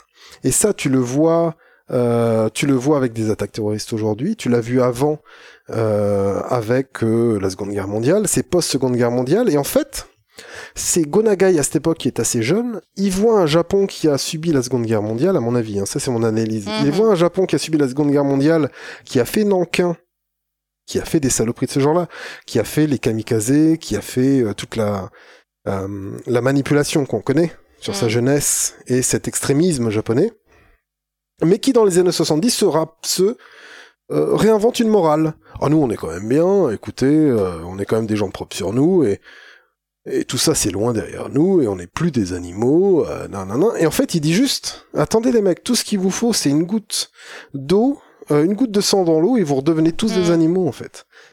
Et, et comme dans la série, il y a des scènes, et pour les années 70 c'est fou, je ne sais pas comment ce mec, dans les années 70, ça peut pondre des scènes aussi violentes et aussi justes. Parce que la réaction des gens entre eux est d'une justesse, et là tu vois de quoi je parle, euh, dans, dans la famille, Oui, dans le machin. Mm. le, le côté euh, euh, vraiment, il suffit de dire qu'il y a un ennemi, et donc tu fais des parallèles avec aujourd'hui. Il suffit Mm. de dire que euh, t'es barbu et tu vas euh, dans tel euh, temple, alors t'es certainement un terroriste. Tu vois ce que je veux dire? Mm. Ou alors euh, il suffit de dire que je ne sais pas, tu viens de tel pays, t'es barbu, bah t'es certainement un terroriste. Et donc, et donc on te tape la gueule en fait. tu vois? Et donc tu peux plus te balader dans certains quartiers ou alors tu peux plus avoir accès à certains services ou à certaines opportunités dans la vie. Euh, mais voilà, ce mec c'est un génie pour avoir au moins dans ces années-là, les années Reagan finalement, les années euh, qui vont exploser, qui vont donner les années 80, arriver à faire une dépic une à montrer aussi justement l'humanité, à se rappeler que le côté très animal est apeuré de l'humain par rapport à une menace globale. Voilà. Et donc, c'est du génie. c'est du génie total et c'est ça qui m'a fait vraiment kiffer la vibe. Euh, kiffer la vibe en termes de manga. Ces cinq volumes, je les ai dévorés ça finit d'une façon, mais ça te laisse sur les rotules. Bah, moi, je connais que la série euh, animée euh, Devilman Crybaby, et il y a pas longtemps, euh, on s'est fait offrir euh, la précédente série d'OAV Devilman qui est très très culte, mais que j'ai pas encore regardé. Là, pour le coup, qui est une adaptation a priori plus fidèle et mhm. plus dans les clous de ce qu'a fait Gonagai, mais je l'ai pas encore regardé, donc je vais découvrir tout ça bientôt. Baby, je te propose si on fait une revue euh, euh, culturelle, que je te parle aussi de, de ma lecture. Euh, s'il te plaît récente. Alors du coup, je vais pas te parler de ma lecture du moment parce qu'on s'en fout, c'est pas ça qui est intéressant. Mais t'as parlé d'une BD, je vais parler également d'une BD que m'a offert mon frère à Noël dernier et qui s'appelle Ces jours qui disparaissent. Ah mais je l'ai aussi, ma copine me l'a acheté aussi parce que je le voulais. Délire. Je l'ai pas encore lu. Raconte. Alors, c'est une BD française. J'ai failli en parler. Excellent. Excellent. C'est une BD française euh, qui est vraiment euh, très très très bonne. Euh, oui, mais moi je suis rapide. Hein, non, non, tu, mais tu, tu, me montres le timer, mais tu vas voir moi ça va aller le timer en te disant on en est à une heure et tout va bien et nous sommes entre gens euh, civilisés. Alors, ces jours qui disparaissent, c'est l'histoire d'un mec qui est, euh, il est un peu route dans sa vie. Euh, il est, euh, il est acrobate dans une troupe de cirque qui qui débute et qui qui s'entraîne. Voilà, son meilleur pote c'est le magicien de la troupe de cirque. Enfin voilà, il traîne avec ses potos avec qui il a fait une, une petite troupe de cirque. sauf que ben ce mec-là, en fait, quand il s'endort le soir, ben le lendemain c'est quelqu'un d'autre qui se réveille à sa place. C'est quelqu'un qui est dans le même corps, qui est la même personne, euh, mais qui a une personnalité complètement différente. Et quand notre personnage acrobate, il se réveille le surlendemain, il ne se rappelle absolument pas de ce qui s'est passé pendant la journée qu'il a ratée. un jour sur deux, euh, il y a une autre personne dans son corps. Et donc petit à petit, il va, euh, avec les conseils d'une psychologue, euh, essayer de rentrer en contact avec la personne qui occupe son corps un jour sur deux, parce que les gens lui racontent, lui disent putain mais hier t'étais super chelou, on t'a pas reconnu. et il trouve dans sa maison des choses qui ont changé de place. l'autre, l'autre mec il se tape une meuf que lui il se tape pas. Enfin voilà. Mmh. Des, des, fois il se réveille des matins, il y a une meuf à côté de lui, il sait pas d'où elle sort. Enfin voilà. Donc il, se pose des questions, il essaye de rentrer en contact avec euh, avec le mec qui euh, qui occupe son corps un jour sur deux. Et, euh, et, petit à petit, la, la situation va, va, va largement se, se complexifier et, et, et, devenir plus dramatique. et voilà, c'est une BD en deux temps. Il y a une première moitié euh, qui est euh, qui, monte en puissance gentiment et une deuxième moitié qui devient vraiment euh, vraiment dramatique euh, et c'est une putain de BD que tu lis d'une traite ou de deux traites, en fait, au mhm. maximum. Et moi, moi, je l'ai lu de deux traites, c'est-à-dire toute la première moitié. Alors, il y a, y a, aucun endroit qui te dit attention, là, ça bascule. Hein. Mais comme de par hasard, moi, en fait, quand je l'ai lu, j'ai lu toute la première moitié et euh, le lendemain, j'ai lu toute la deuxième moitié et, euh, et là, j'ai fait wow. Ah ouais, putain, c'est ça, ça change. Enfin, là, ça monte quoi. Et donc voilà, c'est euh, ultra fort. Euh, pour moi, c'est un matos en or pour faire un film. Ouais. Euh, enfin, vraiment, hein, faut faut y aller. Euh, là, on a une BD française qui est magnifique. Tu te souviens de l'auteur Qui est très très bien écrite. Pas du tout. Je vais aller voir sur la BD que j'ai. Justement, je l'ai dans ma chambre. Je reviens. Vas-y, vas-y. Donc voilà, c'est c'est très bien écrit très très bien raconté, c'est joliment dessiné aussi, ça ressemble un petit peu au style de Bastien Vives pour ceux qui connaissent Last Man. Euh, voilà, je, je, suis pas forcément méga fan du bonhomme, mais en tout cas le style de dessin est, est très très très correct. Et, euh, et c'est voilà, le rythme est bon, l'histoire est très très bonne, l'ambiance est géniale et c'est un très bel ouvrage euh, qu'il faut euh, qu'il faut vraiment s'acheter. Ah bah c'est drôle, j'ai pas cette même euh, édition du tout. Euh, donc c'est Timothée Le Boucher, hein, maintenant que tu me montres l'édition.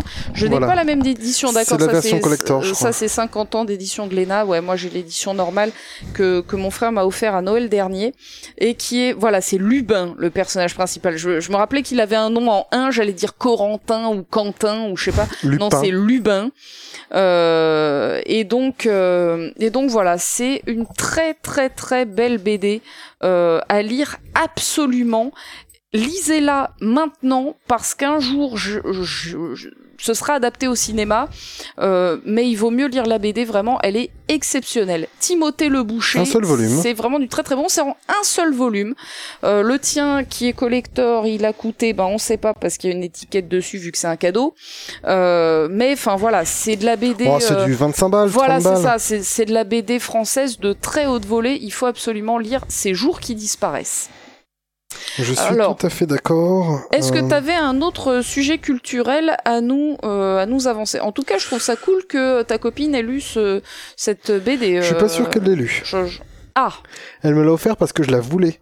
Et donc, je l'ai. On c'est qui C'est mon frère qui t'en a parlé Non, c'est un podcast. D'accord. Et le podcast s'appelle Cozy Corner. Il a été fait par Médoc et oui, bien sûr. machin. Et donc c'est Moguri, on pourrait dire, qui me l'a Ça ne m'étonne pas. c'est très bien son style. Je continue à suivre euh, Cozy Corner. Euh, je m'en presque je m'en inspire pour ce podcast là même si je en fait on se croise plus qu'on s'en inspire étant donné ça que... m'étonne pas du tout que Moguri l'ait lu et l'ait aimé et c'est ouais non c'est vraiment très bien. C'est vraiment euh, non je parle je parle du podcast. Mais cette BD donc cette BD me m'enjaille j'ai envie de te dire. Et si Alors est-ce que tu as un euh, autre sujet culturel euh, bah, Est-ce qu'on a le temps Bah je ne sais pas. Parce que moi j'en ai plein donc. 22,50€ sur euh, machin, 25 euros, on le trouve à, on le trouve à 25, autour de 25 euros. Mon édition est à 25 euros sur Fnac.com. Bah écoutez, c'est bientôt Noël. Euh, moi, je vous suggère de vous le faire offrir ou de l'offrir à des gens et de le taxer aux gens à qui vous mhm. l'avez offert. Hein, ça, c'est aussi un bon, un bon moyen de lire des trucs cool. Euh, Est-ce que tu veux... Euh, je t'avais raconté une histoire, est-ce qu'elle vaut vraiment... Alors, ne... Là, je lis un truc sur Google. Sur Google, il y a un mec qui s'appelle Xavier. Le 1er avril, c'est peut-être un poisson d'avril. 2019, il a commenté sur ce livre. À se vouloir tortueux, l'auteur s'est perdu lui-même. Dommage. Et j'ai envie de dire à Xavier, euh, Alors pas du tout parce que c'est euh, très clair du début à la fin. Ça m'a l'air. J'ai lu le premier, euh, j'ai lu le moment où il retourne au magasin, tu vois. Enfin, j'en suis là quoi. On n'est pas du tout dans une BD obscure. Hein. C'est très très très clair. Et clair aussi, clair que les lignes. Voilà, voilà. C'est du, c'est très lisible, c'est très joli. Oui. Et enfin, c'est ce que la France fait de bien en ce moment. Et il a fait le patient depuis. Euh, Timothée Le Boucher, je crois qu'il s'appelle. Voilà. Timothée Le Boucher a fait une BD qui s'appelle Le Patient, qui est son, sa deuxième œuvre, et je sais pas ce que ça vaut. Ok. Voilà. Euh, Est-ce que je raconte mon anecdote? Bon, on n'a pas le temps. J'avais une anecdote rigolote à raconter. Euh, mais là, on va enchaîner. Ben, soit il faut l'évoquer et la raconter, soit il faut pas l'évoquer et ne pas la raconter. Enfin. En gros, en ce moment, j'ai envie de me mettre, en termes culturels, j'ai envie de me mettre au piano. Et je suis débutant niveau zéro. 0 moins plus 0 la tête à Toto. Vraiment rien, quoi. Et donc je me suis dit, euh, je suis un homme honnête, je vais prendre, euh, je vais prendre des cours auprès d'un professeur particulier. Euh, je vais mettre, je vais mettre ça, je regarde en ligne, quoi, je veux dire, et je trouve un bonhomme. Je trouve un bonhomme. il a l'air d'avoir des avis, un avis sur le site que j'ai vu, il, avait, y avait qu'un seul mec avec un avis, c'était lui, il était 5 étoiles. Je me suis dit, bon allez, on verra, il est dans mes prix. Et donc je pars sur cette anecdote que je vais faire très rapide. Et ce sera mon, ah mon introduction. Attention, défi. Ah, je... je n'ose y croire. Bon, ça c'était le thème de Pokémon pour les combats. Euh... Et du coup, du coup, euh, bon, je m'en chez lui, machin, euh, et je suis juste tombé. C'était ça en fait ma première impression avec le piano. J'arrive devant un immeuble. Euh, en fait non. Au début, le mec il devait me faire le cours le mercredi. Il m'appelle, il me dit ah merde, dingue, j'ai un cours le même jour en fait. Je savais plus. Euh, on se voit demain. ok, je viens chez toi demain, il y a pas de problème. Je, le mec, je lui dis, je vais chez toi. Euh, je suis là dans une heure. Euh, en sortant du boulot, je lui dis mec, je suis là dans une heure, c'est bon. Euh, ouais, c'est bon, vas-y. J'arrive chez lui et j'arrive en bas de chez lui, je le téléphone et je lui dis bon, je suis en bas de ton immeuble, euh, viens me chercher. Il, me dit ah merde, euh, ouais, dans cinq minutes. là, je suis pas encore prêt, là, je suis à la bourre. Je lui dis putain, d'accord. Sur quoi est-ce que je suis tombé? Et et du coup, c'était quand? C'était il y a trois jours ça. Et euh, le mec arrive cinq minutes plus tard. Il arrive en robe de chambre. Euh, une robe de chambre marron qui faisait un peu nounours, tu vois. Euh, habillé en dessous, hein, quand même habillé en dessous. Euh, je pense que je pense qu'il était défoncé et que et, euh, et vraiment il ressemblait à au, au pote de Scooby Doo dans Scooby Doo. Euh, Samy Samy. Il ressemblait à Samy. Il faut imaginer Samy avec un peignoir nounours. Et il descend, il me dit ouais, j'ai mis ça parce que je chauffe pas chez moi, il fait froid. Euh, mais viens, euh, viens. Alors j'ai rien préparé, hein, mais on va voir. Euh, je connais pas bien ton niveau, mais on va voir. Et je lui ai dit bah si, je te l'ai dit par mail en fait. Je suis zéro, j'ai pas de niveau en fait. Moi je veux juste voir ce que c'est un piano et voir si ça va me plaire quoi. Ah, ah, ah. Et donc j'ai passé plutôt qu'un cours d'une heure, j'ai passé deux heures avec un mec défoncé qui me racontait sa vie, qui me balançait ah, des éléments de piano. Alors le mec, il m'a balancé du solfège, il m'a fait jouer directement à deux mains sur un morceau. Euh, en me reprenant à chaque fois. Ah non mais, ah mais là là c'est petit doigt pouce quoi c'est ah. Et et j'ai vécu un moment hallucinant. Euh, alors j'arrive chez le mec il avait pas enlevé ses décos de Halloween Donc en sachant qu'on est, on est début décembre. Ouais, là on est euh, vraiment 1er décembre, presque quand on tourne, un truc comme ça, 30 euh, en novembre, fin novembre, début décembre. C'est demain, demain c'est 1er décembre. Ok, donc on est le samedi 30 novembre 2019. Et, et donc voilà, le mec, ok, euh, je vois qu'il a rangé vraiment très vite, qu'il y a encore du bordel partout. C'est propre, mais c'est bordélique.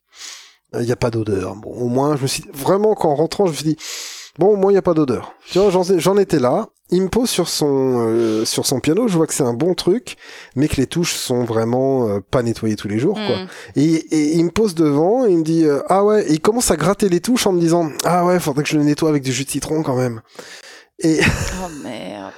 Et je me dis ah ouais bon bah ça va aller tu vois bon moi je me dis bon allez-y c'est l'aventure là je me dis ok je suis rentré dans une aventure je, mm. je savais pas que j'étais rentré dans une quête secondaire tu vois ouais et euh, je lui dis, euh, il me dit bon bah c'est quoi ton niveau? Et là je lui je lui montre, je lui dis cette touche c'est un do.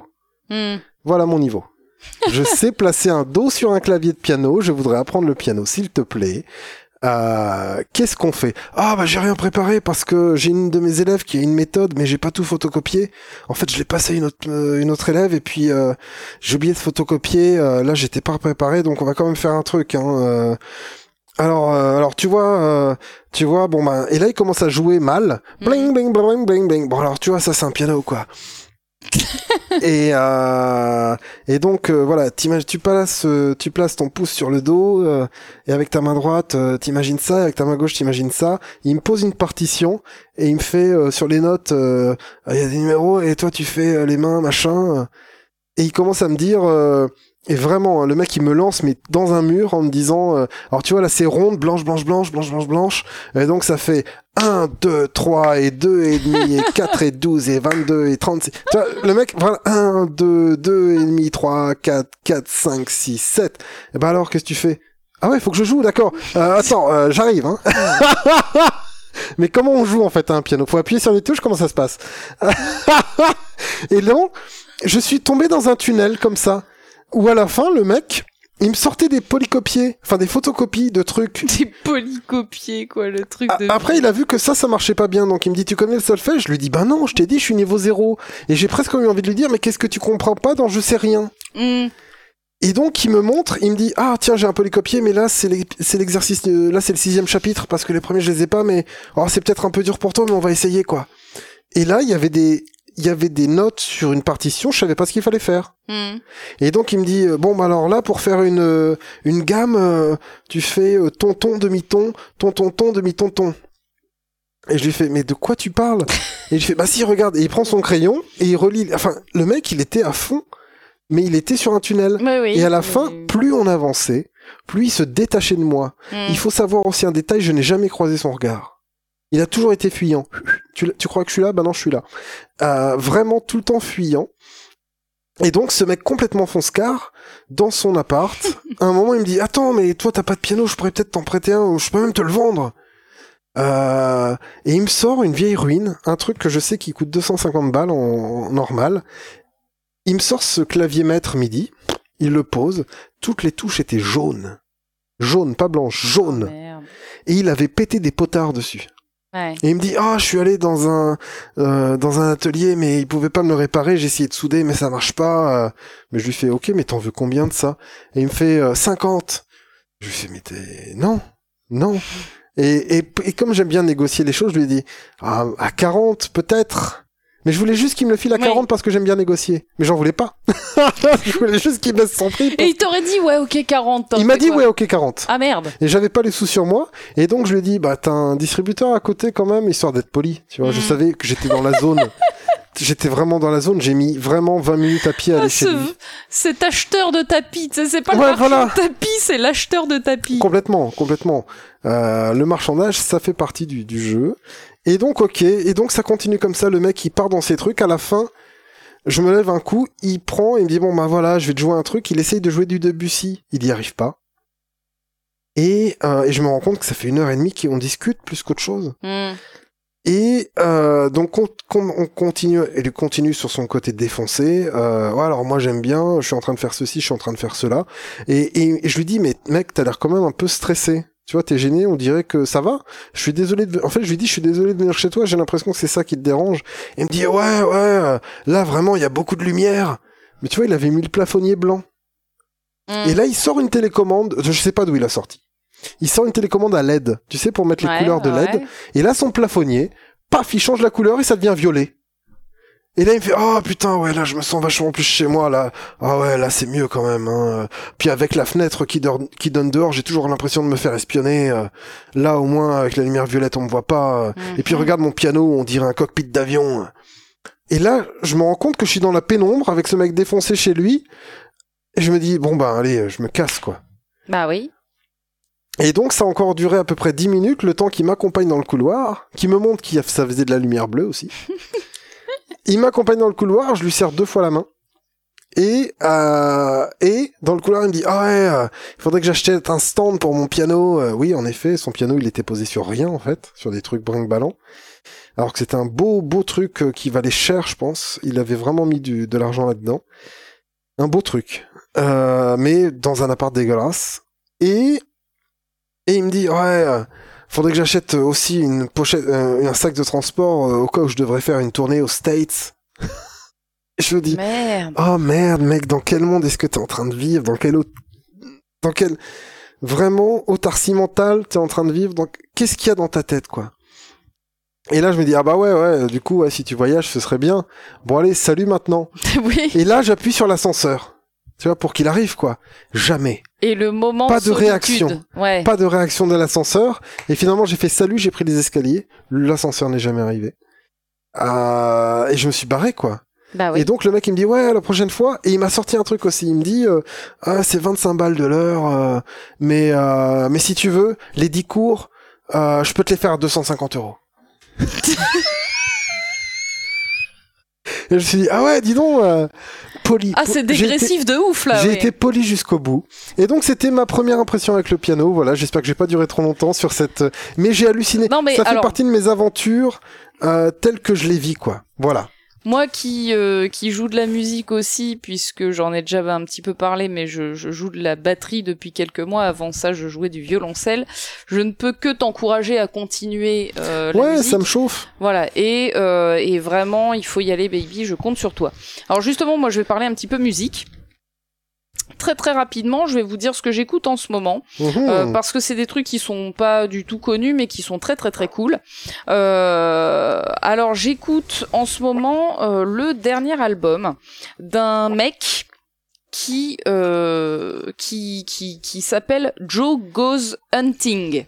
Oh. voilà, Joe va chasser.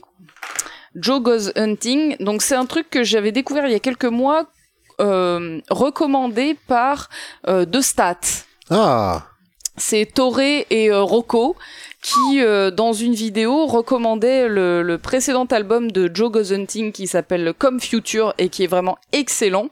Et donc là, en fait, euh, Joe Goes Hunting vient de sortir un nouvel album la semaine dernière qui s'appelle Front Row et qui est vraiment très très très bon aussi. C'est donc c'est un mec tout seul hein, qui, qui qui fait de la de, de la musique c'est c'est du rock électronique indépendant, c'est c'est c'est chelou. Euh, c'est très très bon. Joe Goes Hunting. Euh, là, vous pouvez y aller hein, si vous écoutez ça. Personne autour de vous connaît ça. C'est complètement, euh, c'est complètement chelou. Ça vient de nulle part, mais c'est très très très très bon. Je, moi, pour ma part, je préfère le précédent album comme Future, euh, dont euh, j'ai envie de dire que un titre sur deux est un putain de chef-d'œuvre. Ah ouais. Euh, voilà, ça, ça commence par une chanson qui s'appelle Winner, qui est vraiment excellente. Et en fait, une piste sur deux dans cet album défonce, et l'autre est est très cool, mais une piste sur deux défonce. Et dans le nouvel album, je dirais que c'est plutôt une piste sur trois. Euh, Voilà, donc je suis, je suis un petit peu plus mesuré sur euh, l'album Front Row, mais euh, mais je dis why not. Et en ce moment, j'écoute aussi un, deuxième album qui s'appelle Rosalie Cunningham, fait par Rosalie Cunningham. Mhm. Euh, et donc Rosalie Cunningham, c'est une chanteuse de hard rock anglais euh, qu'il a décidé de faire son propre album et du coup c'est pas du hard rock c'est plutôt euh, du rock des 60s euh, 70s donc t'as certaines pistes qui sont hmm. très très Beatlesiennes Ok. D'autres qui sont un peu un peu plus un peu plus 70s, mais voilà c'est c'est excellent. La meuf a une voix euh, plutôt grave, plutôt euh, plutôt bien posée. Euh, assez naturelle et enfin voilà dans les instrumentations dans le dans dans ouais dans la compo c'est très old school mais c'est très très très bon. Et quand tu dis 70 tu veux dire plutôt côté Beatles anglais ou côté Amérique psychédélique Non, Amérique psychédélique et 60s, je parlais plutôt Beatles. donc, euh, donc, enfin voilà, d'une piste à l'autre, tu, tu navigues entre ces deux univers. Là, je pense euh, Janis Joplin tout de suite. Oui, évidemment, mais alors sans aller jusqu'à cette euh, extrémité-là très psychédélique, t'es dans le psychédélique, mais avec avec un côté vachement plus sérieux, vachement. Ah. Voilà, c'est on est moins dans la drogue, on est moins dans Woodstock, on est vraiment dans une meuf qui maîtrise mhm. et qui a bien bossé son sujet et qui euh, et qui qui bosse, qui voilà, qui a bien construit son truc. Il y a même parfois des petites euh, des petites harmonies qui font penser à du Queen euh, et tout. Enfin ah voilà, euh, c'est c'est vraiment très sympa. Je, pense au, je pense au premier à la première chanson de l'album qui s'appelle Ride on My Bike. Pour le mhm. coup, voilà, ça ne peut faire que, que penser à Queen. Et en plus, dans les dans les chœurs qui sont utilisés, tu penses un petit peu au, au, ah, travail vocal qui est qui est fait dans certains titres de Queen parmi les plus célèbres. Donc, euh, donc voilà, très très bons euh, artistes là euh, que, ce, que sont Joe Guz Hunting et Rosalie Cunningham. Je vous recommande tout ça.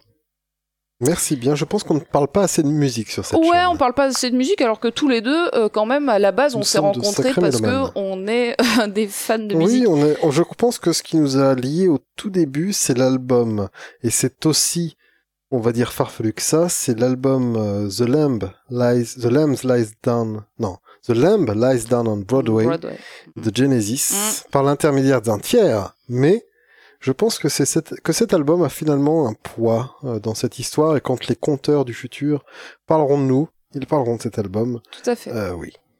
Alors je voulais aussi parler séries parce que tu sais que je regarde, euh, je regarde beaucoup de séries. Bien, allons-y, continuons dans ce. Toi, est-ce que tu avais d'autres choses à dire ou pas? Non, mais moi je pense que euh, il n'y a pas de bonne ou de mauvaise situation et que si tu as envie de t'exprimer dans ce podcast qui est le tien, tu as le droit de le faire. Ben, je vais être très rapide. Euh, en ce moment, je regarde deux séries, une série mhm. live et une série animée. Donc, je vais parler des deux. La série live que je regarde, bah oui, évidemment. Je, moi, j'ai sorti la carte triche aussi. Hein. Ah Pareil, j'en ai dans les cheveux, j'en ai dans les chaussettes. t'es un brelan de tricherie, quoi. Pas de problème. D'accord. Carré de tricherie, voilà. Quinte flush de, de tricherie, tu vois. Donc, euh, série live, je vous recommande très très chaudement une série euh, HBO qui s'appelle Succession, euh, qui est visible sur OCS euh, en France et vraiment OCS euh, c'est très très bien. Tiens, je vois que tu m'as resservi en Rome, c'est une très très bonne idée, riche idée, baby. Eh oui. Je t'en félicite. Donc Succession, c'est une série. Alors a priori, euh, vous allez lire le pitch où je vais vous le raconter, vous allez vous dire mais jamais de la vie je vais aller me fourrer mmh. là-dedans. Moi quand à la base on m'en a parlé, je me suis dit mais pourquoi je regarderais ça? Et en fait, c'est génial. Euh, donc, c'est l'histoire d'une famille. Euh, donc, c'est un père qui a fondé un empire euh, des médias. Euh, enfin, voilà, un, un, magnat. Euh, voilà, c'est un, un, magnat de la presse et des parcs d'attractions et tout ça américain. C'est un peu Monsieur à la fois Disney, à la fois, j'en sais rien, le Monsieur presse aux, États-Unis, tu vois. Ouais, ouais, ouais. c'est un mec qui s'est fait tout seul, mais qui a créé tout un empire de ouf malade et qui mmh, aujourd'hui euh, voilà quasiment trust euh, Monsieur Monopoly. Voilà, c'est le mec de fou. Il a quatre enfants euh, et ce monsieur, ben à la fin du premier épisode, il fait un AVC et donc ces quatre gosses se disent bon ben comment on va faire maintenant pour diriger l'entreprise de papa et pour faire attention aussi à son héritage et compagnie machin parce que bon il a fait un AVC, il est entre la vie et la mort à l'hôpital. Ah, il est pas euh, non, il est pas mort, mais tout peut se passer. Mhm. Et donc les quatre gamins, chacun à leur euh, manière, vont euh, vont réagir et vont placer leurs pions et vont être plus ou moins pertinents dans les choix qu'ils vont faire. Et donc c'est une série familiale, euh, c'est un drame, c'est un drame familial. Hein. on est on n'est pas du tout dans la comédie, on est vraiment dans le drame. C'est c'est très sérieux, avec hmm. pourtant bien sûr des beaucoup de notes d'humour parce que euh, certains personnages sont très cons. Euh, Enfin, c'est c'est génial. Vraiment, hmm. moi j'ai fini hier soir la première saison, donc c'est une série qui qui est en deux saisons pour l'instant et qui sera toujours en deux saisons vu que la deuxième saison est la dernière. Euh, moi je ah, suis pour les séries courtes qui euh, sont maîtrisées du début à la fin. Je préfère mille fois une série courte maîtrisée du début à la fin qu'une série qui se perd dans des n'importe quoi et qui euh, finit par plus être maîtrisée, par plus être correctement écrite avec des épisodes filler qui servent à rien, qui se contredisent, etc. Grave. Et donc là, Succession, on est en deux saisons de dix épisodes, euh, dont j'ai vu la moitié et c'est vraiment excellentissime. La musique est géniale. Enfin, vraiment, je m'en réveille la nuit tellement que hein cette, ouais, ouais, c'est, c'est, ça me, ça, ça me touche vraiment. Et pourtant, des histoires de gens qui sont pétés de fric, a priori, ça n'a aucun intérêt. Bah, sauf ça donne que abeille, la... des choses comme ouais, mais sauf que la série, en fait, elle parle pas du tout d'argent. Euh, elle, en fait, elle est dans cet univers-là. Donc, euh, donc en fait, tu vois des gens normaux, des humains. Euh, enfin, tu vois des, c'est des relations humaines, euh, des relations humaines particulières parce que l'argent pervertit tout, parce que le pouvoir pervertit tout, parce que euh, c'est c'est des connards. Euh, un peu les uns les autres et parce que euh, les enfants sont pas heureux parce que leur père est un peu un connard et inversement. Enfin voilà, c'est. Euh, Mais est-ce que tu as cette, ce, ce, schéma de Ok, le personnage va prendre une décision, il y a un flashback où il, il se souvient qu'il jouait au tennis avec son père et que non, pendant le tennis, il lui a dit il faut toujours que tu renvoies la balle. Non, pas du tout. Et donc lui, il renvoie la balle, quoi. Non. Non, t'as pas ça? Tu vois ce que je veux dire? C'est des épisodes ultra intenses. Ouais. Où, euh, enfin, il y, y, a un épisode qui m'a particulièrement marqué. Euh, je, je, pense que c'est le le septième, mais je, je serais plus, je, je, suis plus tout à fait sûre de moi. Euh, c'est euh, non, c'est c'est des humains. Ok, Il n'y a, pas de shonen dedans. tu Donc c'est pas de- réaliste. Ouais, ouais, ça- c'est complètement réaliste. T'as pas de bons sentiments euh, euh, amenés à la, la truelle, euh, enfin voilà, ou, ou de méchants à la truelle non plus. Oui, d'accord. C'est complètement réaliste. C'est vraiment très très bon. Bon, cette série, euh, elle, elle n'a pas eu de succès d'audience, mais par contre, elle a un très très fort succès critique et qui est très très mérité. Ouais, hein. d'accord. voilà, c'est vraiment excellent. Donc ça, c'est Succession à voir sur OCS. Et euh, en série animée, je vous recommande un truc aussi que j'ai commencé cette semaine. Alors complètement par hasard, mais parce que j'en avais entendu du bien. Et en fait, c'est excellent. Ça s'appelle Le Prince Dragon et c'est sur Netflix. Ok, ok. Donc là, pour le coup, c'est une série américaine, Le Prince Dragon, euh, sur Netflix. C'est vraiment très très bon. Donc pour l'instant, il y a trois saisons de neuf épisodes, donc c'est assez court. hein. Euh, ça, ça va très très vite. Et donc euh, là, j'ai même pas envie de raconter l'histoire. J'ai juste envie de vous dire d'aller regarder Le Prince Dragon sur Netflix. Euh, c'est plutôt joliment dessiné. Euh, L'animation, elle est un petit peu particulière parce que tantôt c'est ultra bien animé, notamment dans les scènes d'action, et tantôt c'est ultra saccadé Ah et ouais, tu comprends dur. pas pourquoi. Euh, Production value ou euh, euh, truc non, c'est en artistique? 3D, donc euh, ça n'a pas de sens en fait que ce soit saccadé. Pour moi, ça n'a pas de sens financièrement. Ben, Je vois pas. euh, bah, ça je- coûte plus je- cher de faire euh, 24 images secondes que 12. Hein. Ouais, mais enfin c'est chaud quoi. Donc il y y a des moments où c'est très très saccadé et tu te demandes vraiment pourquoi. Mhm. Euh, mais par contre l'histoire elle est vraiment géniale et euh, là je vous recommande vraiment série à regarder en VF Ah, euh, parce que les, les doublages français sont très très bons. Excusez-moi, je tousse un petit peu.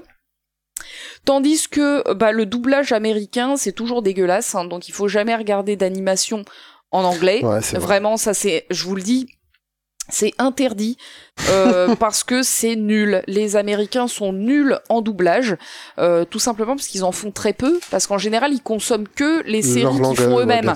Euh, du coup, ils font très peu de doublage et ils y sont très très mauvais. Alors qu'en France, pour le coup, on fait énormément de doublage et que on sait parfois très bien le faire et c'est le cas dans Le Prince Dragon. Si vous avez aimé des séries comme Avatar, le dernier maître de Ah, l'air, euh, ben il faut impérativement regarder le Prince Dragon. C'est la bon série, euh, c'est le successeur hein, de euh, Avatar, le dernier maître de l'air. C'est vraiment très fortement inspiré. Pas dans l'univers et tout, mais dans la, la, la façon de faire, dans le style. Euh, c'est très inspiré, c'est très très. Quelle époque, quel pays? Euh, le, le Prince Dragon? Le setup, ouais. Alors, bah, c'est un, c'est une histoire euh, de fantasy. Donc, Ouais. dans un monde où t'as les humains et les elfes euh, qui se, qui s'embrouillent euh, depuis un certain temps, et en fait, les humains ont détruit le l'œuf du dragon euh, millénaire qui euh, Oh, qui octroie sa magie aux elfes, tu vois, en- ah, en, quelque sorte. tactique et stratégique. Et du coup, les elfes, ils ont méga les boules, et donc ils décident d'aller tuer le roi humain. Euh, Et donc, nos héros sont euh, les deux fils du roi humain, les, le, le, le grand prince et le petit prince, Mhm. Un- l'un qui est un ado, l'autre qui est un enfant, et euh, une des assassins elfes qui est venue pour euh, les buter. Euh, mais en fait, ils vont se rendre compte assez rapidement que tout ça est une euh, est un complot de merde, euh, ourdi par euh, un méchant.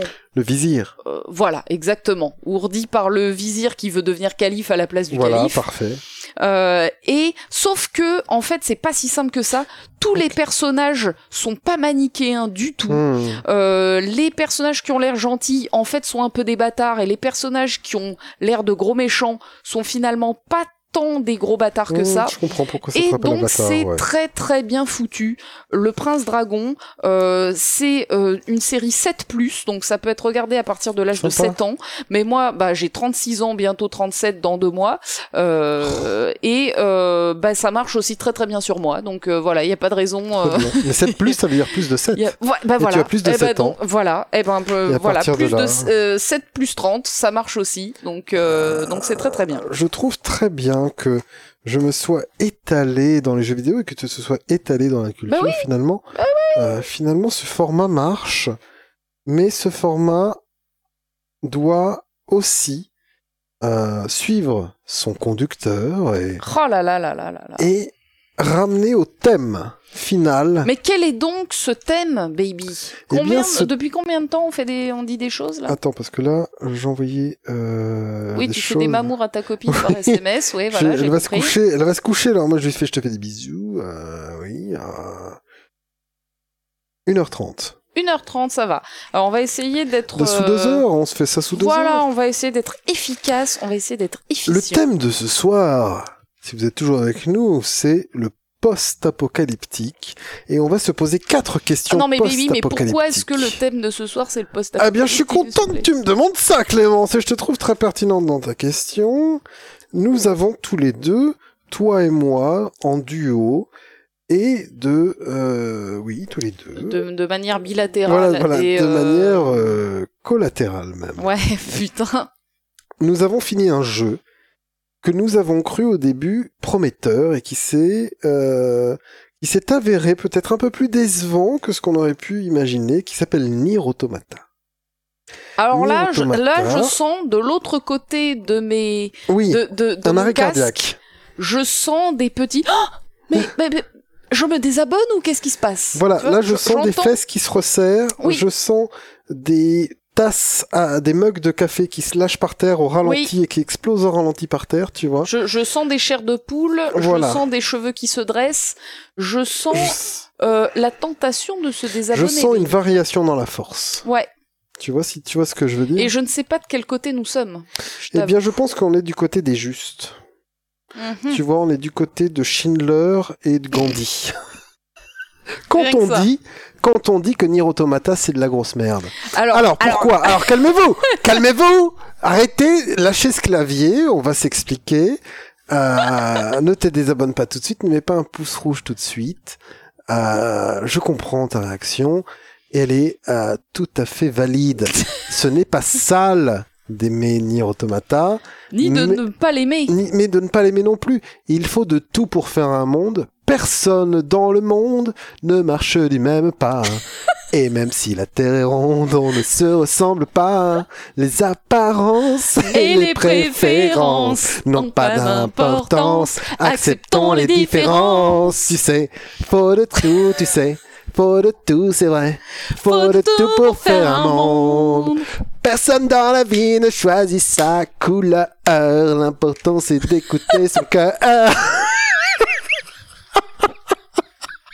Ah non mais baby, mais faut, Solo faut- non mais vraiment, faut que tu apprennes le piano, moi faut que je prenne une batterie et qu'on fasse Non mais un, bien sûr. un duo euh, chanson euh, chanson des enfin voilà. Et ce que je voulais dire par là, c'est que carrière devant on a détesté ce Nier jeu. C'est mort quoi. Alors, Nier Automata franchement, on n'a pas aimé ce jeu et j'ai envie de vous Disclaimer, dire on l'a fini à 100%. Oui, oui voilà. On a fait les 5 Alors, runs Voilà, A, B, alors on n'a pas fait les 27 fins parce qu'on de est pas Nier. Automata parce qu'on a des vies, voilà. Mais on a fait les runs A, B, C, D, E, euh, donc qui sont les euh, fameux 5 runs qu'il faut faire pour Cinq avoir heures tout scénario. compris. Euh, et ça n'a pas été sans mal, Aïe aïe aïe ça n'a pas été sans douleur. Alors en sachant que c'est toi qui as tenu la manette tout du long puisqu'on a joué à ce jeu à Oui. distance, donc moi je t'ai regardé jouer, euh, Et le gameplay est naze. voilà. Alors, moi, j'ai pas tenu la manette, donc je saurais pas trop parler du gameplay, de la caméra et compagnie, mais je t'ai entendu suffisamment de plaintes pour savoir Bah, que c'était pas très La kiffant. caméra est pas super bien gérée. Je vais pas m'a- je vais pas m'a- m'allonger là-dessus. Je sais plus ce que c'est le mot. M'apesantir, Non, il y a m'étendre. M'étendre, c'est pas m'allonger, c'est m'étendre. et euh, m'étendre là-dessus, mais la caméra est pas top, voilà. Euh, par contre, le gameplay, c'est vraiment carré, carré, carré, carré. Des fois, j'esquive quand le mec a les yeux rouges, puis je refais carré, carré, carré, carré, et je et des fois, j'essaye de tirer en même temps pour grinder un peu de vie au mec. Et voilà. Je reste appuyé sur une touche pour grinder du vie, de la vie avec euh, des balles que peut envoyer mon pod. On n'a même pas encore parlé du jeu, On hein, c'est ça même qui est pas génial. parlé du jeu. Mais en gros, Donc, en gros, coup, en gros, enfin, voilà. le gameplay, le gameplay, c'est carré, carré, carré, j'esquive, carré, carré, carré, j'esquive, carré, carré, carré, j'esquive. C'est, c'est, le mec, il peut faire ce qu'il veut, il peut changer autant le gameplay qu'il veut. À la fin, c'est que ça. Qu'est-ce que c'est que Nier Automata, s'il te plaît, On, on va resituer un petit peu. Nier Automata, donc c'est la suite de Nier tout court qui était sorti sur Xbox 360 et peut-être d'autres trucs d'ailleurs. Mais toi, tu l'avais fait sur 360. Le Nier, ouais. La suite de Drakengard, euh, ouais, Drakengard 1, 2, 3, qui est sorti sur je sais pas quoi, on s'en fout. Euh, et donc ce sont tout ça des jeux de euh, Yoko Taro, un, un, créateur japonais qui commence à se faire un nom depuis quelques années. Alors en sachant que moi, pour ma part, je n'ai fait que Nier Automata et que toi, tu avais fait Nier, auparavant. Que j'ai préféré. Euh... Alors après, qu'est-ce que ça raconte? Donc c'est un jeu qui est sorti sur PS4 en 2017 et qui en 2017 a gagné beaucoup de beaucoup de prix, euh, notamment le prix de la meilleure OST, euh, qui pour moi, oui, est peut-être euh, peut-être mérité. Allez, en 2017, je sais plus ce qui est sorti, mais je veux bien croire que c'était la meilleure OST, euh, qui est très bonne. Par contre, enfin voilà, il y a, y, a, y a un boulot fait sur l'OST qui est non négligeable. par contre, le jeu est pas très joli, hein, graphiquement, il, il, est très terne. Euh, très redondant dans ses décors. Enfin voilà, il y a, y a Et pas pauvre dans ses modèles. Voilà, il y a pas beaucoup mm-hmm. d'assets euh, dans dans le jeu. Euh... Dans la production après, value, il dans la musique. Franchement, qu'est-ce que le jeu y raconte? Euh, je serais bien en peine de le raconter. Alors je peux le faire, je peux enchaîner oh, là-dessus. Ouais, mais tu vas pas rentrer dans un tunnel? Non, nous sommes en Gaule, pas du tout. nous sommes euh, dans le monde, dans une grande ville entourée de forêts. Euh, ça, c'est sur Terre. Euh, alors non, je pas du tout il faut. Non, non, je sais plus raconter. Nous sommes en 1200 après Jésus-Christ. L'humanité a disparu et sur Terre a été remplacée par des robots qui ont envahi la ah Terre. non, on n'est pas en 1200 après Jésus-Christ. Non, 12 000. oui, voilà. 12 000. Putain, ce Rome commence à me taper. Donc nous sommes en 12 000 euh, après JC. Euh, la Terre euh, n'a plus d'humains sur elle, ça a été remplacé par des machines. Les humains sont partis sur la Lune pour former une colonie euh, qui attend que le troisième groupe, qui sont les androïdes qu'ils ont créés, arrive à reconquérir la Terre. Et nous allons suivre les aventures de deux androïdes principaux qui vont faire des missions, vont faire avancer un scénario pour arriver à mieux comprendre quelque part ces machines qui ont envahi la Terre et qui ont tendance, quand on les croise, à essayer de se rendre plus humaines, de plus en plus humaines, à essayer d'imiter les humains. Et donc, ce va être ce monde sur la Terre qui essaye de se reconstruire, mais à partir de machines, et le regard d'androïdes créé par des humains qui regardent ces machines évoluer. Ouais, ouais, ouais, ouais, ok. Allons-y. Ah ouais, non, mais moi j'ai fait le jeu, donc forcément ça me parle. Euh... je trouve que c'est à peu près, euh, à peu près ça. Donc voilà, donc on a on a des humains et des robots qui, enfin on a des androïdes et des robots qui se tapent sous le regard très lointain des humains. Euh, et euh, et bon, bah le truc c'est que nous on n'a pas tellement trouvé de cohérence euh, à ce jeu. Par exemple, les androïdes dès qu'ils meurent, ils repopent à leur base dans un corps tout neuf avec leurs souvenirs qui ont été téléchargés. Donc du coup, il y a, a pas d'enjeu à leur vie vraiment, et pourtant à chaque fois qu'ils meurent dans le scénario, ils se mettent dans des états pas possibles de drame, de euh, non, tout mais pas ça, non, je ne veux pas, non, tu ne veux pas, on ne veut pas, et, ah euh, et ils chialent et c'est montré à grand renfort de, euh, de de chialerie et de et tout ça. Et en fait, deux minutes après, ils, se recroisent à la base et coucou, ça va, ouais, et toi, et et donc voilà, enfin, il y a y a des trucs qui qui fonctionnent pas. Il y a en fait le, le le concept des androïdes n'est pas maîtrisé du tout dans le jeu ce qui fait que cette euh, cette thématique, euh, bah, bah, elle est, on passe à côté. Quoi. Et puis elle sert à rien. On passe à côté, elle sert à rien. Ça aurait pu être des, euh, des humains envoyés. Euh, là, on aurait compris qu'ils qu chialent quand ils meurent, mais là, oui. c'est très très très choquant quand on comprend ça. C'est que euh, et c'est expliqué dès le début du dans l'intro du jeu. Dans l'intro du jeu, dans en fait, les mecs ils s'auto-détruisent pour créer une grosse explosion, un peu comme le Predator, tu vois. Quand ils explosent, ça fait une très grosse explosion qui tue tout le monde, et du coup, ils arrivent à quand même se suicider pour finir une mission pour arriver à tuer un boss, on va dire, et puis ils se retrouvent à la base et salut, on va à la cantine. Et du coup, après, après dans le jeu, quand ils sont amenés à mourir, tu sais qu'ils vont être téléchargés et que tout va bien, Mm. mais ils te font des scènes de drama énormes. Et l'incohérence, elle va, elle continue dans Ouais. l'écriture des personnages, c'est-à-dire que les personnages, ils vont tantôt insulter les machines qui ne, qui, qui essayent, si tu veux, d'imiter les humains, ils vont les regarder comme des créatures grotesques euh, dont ils vont se moquer. Et puis juste après, on va accepter la quête d'une maman robot qui essaye de faire sortir son fils de sa chambre parce qu'il devrait aller rencontrer une petite amie. Oui, parce qu'il est amoureux et qu'il ose pas aller voir sa meuf. Voilà. Et donc ces robots-là, mais c'est des robots, euh, tu imaginerais des boîtes de conserve, quoi. Euh, et donc le mec, deux minutes avant, hein, il Mm. dit oh les robots, euh, il faut tous les tuer. De toute façon, ils sont nuls. Et ils n'ont pas d'émotion. Ils n'ont pas d'émotion. euh, et ce- euh, c'est- des merdes et ce sont nos ennemis. ce ouais. sont nos ennemis, machin, machin. Vraiment, hein, ce sont, c'est, c'est pire que des, je veux dire, c'est pire que des animaux. Pour eux, c'est vraiment un truc à détruire. Ouais. Ils vont dans un village. Il y a une maman qui dit, mon fils, il veut pas aller, euh, il a trop peur, il a pas le courage d'aller voir sa copine. Et donc, toi, tu vas aller voir le gosse et tu le convaincs d'aller voir sa copine avec un dialogue tout mignon, très, euh, très grand frère avec un petit frère qui lui Mm. dit, va, vas-y, euh, machin.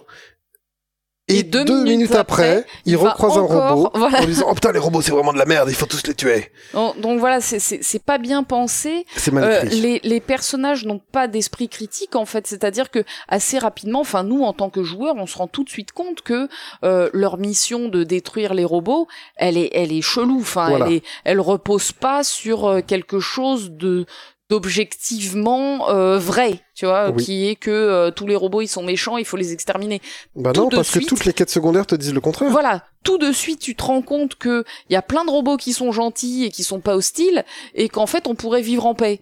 Mais euh, mais tes persos ne vont pas euh, le- ne vont pas le faire. Non. Euh, alors que toi en tant que joueur tu aimerais le faire, le jeu ne te permet pas de le faire et donc finalement bah c'est pas ce qu'on appelle un RPG du coup Non, non, puisque non. tu peux pas tu peux le, tu peux le pas jeu jouer va le essayer de te balancer jouer. des moments tire-larmes mal écrits, et le jeu va surtout essayer, on pourrait dire presque comme un Blade Runner, de euh, de s'interroger de façon philosophique sur ce qu'est l'existence. Et c'est ça la deuxième grande partie de Nier, c'est tout le propos philosophique mal maîtrisé, avec des références directes à des philosophes, c'est-à-dire qu'il y a un mec qui s'appelle Jean-Paul Sartre, il y a une autre, elle s'appelle Simone de Beauvoir, enfin t'as tout, tout, tout, tout, t'as un mec qui parle de Nietzsche à un moment, euh, t'as tous ces grands philosophes qui se sont Bah, c'est. Pascal d'ailleurs. Pascal, Pascal qui lui-même est un philosophe euh, je et pense qui donc parle je de suis, Nietzsche, voilà.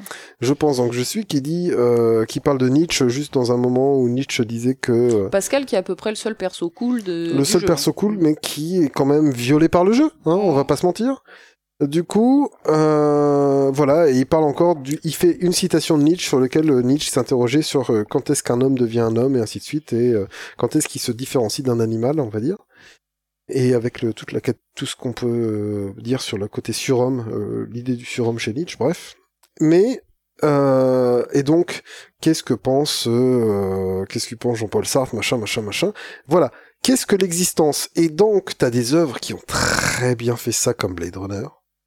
Blade Runner, le, le, si tu veux, le monologue de fin dans Blade Runner, tu, sais de la fin, Bien sûr. avec euh, le mec qui tient un pigeon dans sa main et il pleut. Et, et, et qui est euh, euh, complètement euh, improvisé.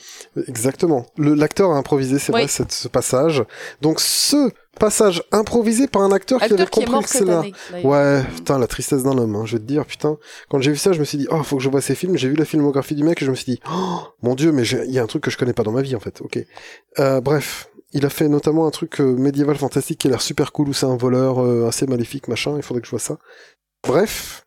Je vais pas rentrer là-dedans parce plus comment que. il s'appelle. Rodger euh, quelque chose. Ouais, un machin nom euh, tout à fait Je, teuton. je, je cherche pendant que tu pendant que tu Eh bien, dans Blade Runner, tu as mille fois plus, de façon mille fois plus efficace, en une heure et demie, en une heure et demie, et même dans cette dernière scène, euh, toutes les questions existentialistes que tu peux te poser, expliquer et presque fini, que dans ce jeu qui s'appelle Nier qui dure 35 heures, 40 heures, qui te demande de faire plusieurs runs nuls et, euh, qui va te tartiner de la philosophie de CM2 à la tronche comme ça.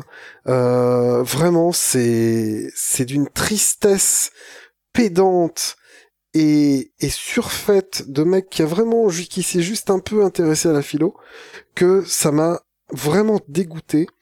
Et pour moi, le clou dans le cercueil, c'est que le premier run, tu le fais de A à Z, une première fin, et le run B, la fin B, tu fais la fin A comme ça, et la fin B, c'est le même run le même avec un personnage différent, mais qui est le même scénario, il doit y avoir 15% de différence entre les deux. Euh, et tu refais, ouais, 10, 10% de différence entre les deux, et tu refais exactement la même chose. Comme un New Game Plus qui te servirait euh, juste à faire un New Game Plus parce que t'aimes ça. Mais non, parce que là, le jeu, il te promet en run C la suite du scénar. Donc, tu fais un peu comme un Ghouls and Ghost, t'es obligé de faire le jeu deux fois avant de passer à la fin. Oui. Et à la fin, le run C est encore plus nul qu'avant. Avec des personnages ajoutés qui sont encore moins cohérents et encore plus Et qui mal sont pas écrits. Ouais, voilà. encore pas plus mal écrits. Donc, euh, donc vraiment, beaucoup de tristesse parce que bah, nous, on s'attendait à adorer ce jeu comme tout le monde. Exactement. Euh, voilà, on y partait on- vraiment pour l'aimer. Ah Hein. oui, oui, oui, on, avait acheté le jeu euh, en mode euh, putain, on vient de finir Red Dead Redemption 2, c'était la purge du siècle. Ah, merde. Faisons une valeur sûre. Exactement. Tout le monde a, aimé Nier Automata, euh, ça doit être génial. Allez hop, c'est parti. Et donc, et là, quelle n'a pas été notre stupeur Ah ouais. de découvrir que on n'était pas du tout, du tout convaincu par le scénario et par bah, toi non plus le gameplay euh, du jeu. Ouais, non, mais rien. Après, le gameplay essaye de se réinventer de temps en temps, essaye d'être méta. Il y a, il y a quand même, moi je trouve une certaine inventivité dans les placements de caméra, dans certaines oui, choses. oui. Euh, tous ne sont pas heureux. Hein. Euh, Il y a, il y a Il y a beaucoup d'expérimentation. Voilà, il y a beaucoup d'expérimentations, certaines qui vont dans le bon, d'autres dans le mauvais sens. Euh, mais euh, bon, voilà, il y a, il y a quand même des tentatives, le piratage, tout ça. Allez, on va dire que c'est euh, euh, que, que que ça varie. Tu dis piratage, mais pour expliquer, soit t'as des phases de gameplay en, en je tape avec mon épée en faisant carré carré, j'évite, carré carré, j'évite. Soit tu passes dans des modes shoot them up où tu rentres dans le système informatique des personnes et tu leur donnes euh, des coups avec ton petit vaisseau. En fait, tu, tu leur balances des lasers avec ton petit vaisseau et ça devient euh, un shooter à deux sticks, un shooter vu Mm. d'au-dessus où tu te déplaces avec le stick gauche et où tu vises avec le stick droit. Mais au début, ça devient une nouveauté, puis au bout de 5 heures, t'en as marre parce que le jeu, il te demande de faire ça sur presque tous les ennemis, en tout cas sur tous les gros ennemis, ça devient presque obligatoire. Et euh, t'en as fait 20, t'en as fait 50, quoi. Et euh, enfin, tu vois, tu les as tous vus au bout de très vite, et à la fin, c'est redondant et ça fait juste perdre du temps parce qu'il faut faire cette transition. Et, et voilà, et que les personnages sont plus aussi intéressants qu'au début et que le, le, le jeu est plus intéressant avec un personnage qui parle pas dans le run A qu'un personnage qui parle dans le run B, quoi. Voilà. Je, je, ça, je, je ne sais pas. Moi, j'ai quand même préféré le run B au run A. Ouais, mais, Mais, parce que tu devais euh, pas te le refaire en tenant la manette et en refaisant exactement le même truc, quoi. Non, c'est juste que je trouvais que le personnage de 9S euh, était plus intéressant. Pour moi, ce qu'il aurait fallu faire, c'est que le run B, pas faire oui, le run A. Oui, oui, voilà, c'est ça. Voilà, tu faisais le Ah jeu sûr. avec que le run B, ça suffisait le run A est accessoire. Le Oui. run A, tu commences le jeu avec un personnage euh, qu'on pourrait qualifier d'assez sexy, que tu vas suivre mais qui ne parle pas, euh, pendant 15 heures? 10 heures Ouais, 15 c'est ça, heures? 15 heures, on a 15 fait. heures. Ouais. Donc tu vas suivre ce personnage, euh, on va dire pas très habillé, euh, et t'as une première fin du jeu, et en fait tu repars à zéro avec son acolyte, et c'est l'acolyte qui est en fait intéressant. Avec des quêtes FedEx aussi. Oh, les- de- non mais les quêtes FedEx, de c'est... euh, euh, dangereux quoi. Bon bref, on va pas parler davantage de Nier Automata. Si vous avez aimé ce jeu, on vous respecte, il y a aucun problème. évidemment, Euh, moi, tous mes amis ont aimé ce jeu et je, je c'est toujours mes amis aujourd'hui. Mais, mais voilà, nous, enfin, on n'a pas, on n'est pas du tout rentré dedans. Et pourtant, c'est pas faute d'avoir essayé. Non, non, on a vraiment- on y était on avec un esprit. Un esprit vraiment ouvert. Euh, alors je sais pas ce qui nous arrive, mais on a eu un esprit ouvert, et finalement on nous a fermé la porte au nez. Ben, J'espère que le prochain jeu qu'on va faire ensemble, on va l'aimer, baby. Et ça, ça nous a finalement inspiré les quatre questions de ce soir. Eh ben, on va y répondre. Parce que c'est un thème post-apocalyptique finalement. Bah Nier Automata. Nier Automata est un jeu post-apocalyptique puisque les humains ont dû fuir la Terre euh, suite à l'invasion des robots sur la Terre, machin. Enfin voilà, le, le monde dans lequel on est, il, euh, dans Nier Automata, il est mis désertique, mis en ruine. Donc c'est un monde post-apocalyptique. Et du coup, baby, j'ai envie de te poser la, question. Et on va s'en poser quatre ce soir. Voilà, quelle est de, de, de toutes les apocalypses différentes qui peuvent exister dans les œuvres post-apo, quel est ton type d'apocalypse préféré Alors, c'est pas l'apocalypse que j'aimerais vivre, mais c'est celle que j'aime voir en général. C'est les apocalypses désertiques. Je me rends compte que les œuvres que j'aime, les œuvres post-apocalyptiques que j'aime, ce sont Mad Max et Ken le survivant. Mm-hmm. Et donc, euh, donc c'est dans le désert. Voilà, c'est le post-apocalyptique désertique, certainement après la bombe euh, où il faut traverser des déserts. Je pense que c'est ça mon kink post-apocalyptique. C'est pas celui des zombies, c'est pas celui des vieux virus, c'est pas celui euh, des catastrophes naturelles euh, ou je ne sais quoi d'autre qu'on pourra imaginer. Euh, c'est pas celui des invasions extraterrestres, machin. C'est celui où tu as finalement un héros qui doit traverser des déserts et arriver à se débrouiller de point d'eau en point d'eau, de point d'essence en point d'essence, et, euh, et qui représente finalement ce mec euh, qui est presque, hmm, comment dire, à la fois un ancrage avec le passé comme dans Mad Max, mais en même temps une réponse à ce monde-là comme dans Mad Max justement avec le survivant, tu vois. Le mec qui reste droit, mm-hmm. là où donc il y a un, qui a presque une morale instinctive, tu vois. Euh, parce que qu'est-ce que tu fais de la morale dans un monde post-apocalyptique? Ça on pourrait en parler des heures, tu vois. Et euh, qu'est-ce que tu fais d'une morale sans civilisation? Vous avez deux heures, tu vois. Voilà. Qu'est-ce que la morale sans la civilisation? Moi, je t'en fais un bac de philo 2021, ouais, voilà. Et, et, du coup, ça, on peut y répondre assez facilement. De toute façon, avec l'apocalypse qui arrive bientôt, il va falloir bientôt se poser ces questions-là. Mais enfin, euh, tout de suite les profs là. On pourrait, euh, c'est très facile à répondre à ça, mais bref. Et du coup, on peut dire que c'est ça, vraiment, mon kink post-apo, c'est le euh, chevalier du désert, quoi. Hmm. Voilà. Je pense que c'est vraiment quand quand ça fait et que ça fait un tumbleweed qui passe comme ça, c'est un buisson mort mm. qui est avec un nuage de poussière et que ça fait et que d'un seul coup le mec il arrive en bagnole ou alors que c'est les méchants qui arrivent en bagnole pendant que lui il marche comme dans Ken le survivant, tu vois, et que euh, et qu'à un moment il va faire euh, Oh my wamo Shindeilu et que tout va bien se passer quoi finalement. Voilà. Bah je pense que c'est celui-là mon post-apo préféré. Avec si on peut avoir des immeubles qui se pètent la gueule, alors là, euh, là c'est bon. Quoi. Moi, je suis très très immeuble qui se pète la gueule, effectivement. Euh, donc, alors, je suis bien sûr hein, d'accord avec toi, mais du coup, euh, pour changer, je vais parler un petit peu d'un autre type de, de post-apo. En fait, je vais juste parler de de mon œuvre de post-apo préférée. Ah. Euh, qui n'est pas Fallout. Euh, et pourtant, je pense qu'on va essayer d'éviter de, d'éviter de citer Fallout. Fallout. pour moi, c'est pour moi c'est essentiel. Hein. Attention. Oui, non, mais c'est la base. Euh, parmi mes jeux vidéo préférés.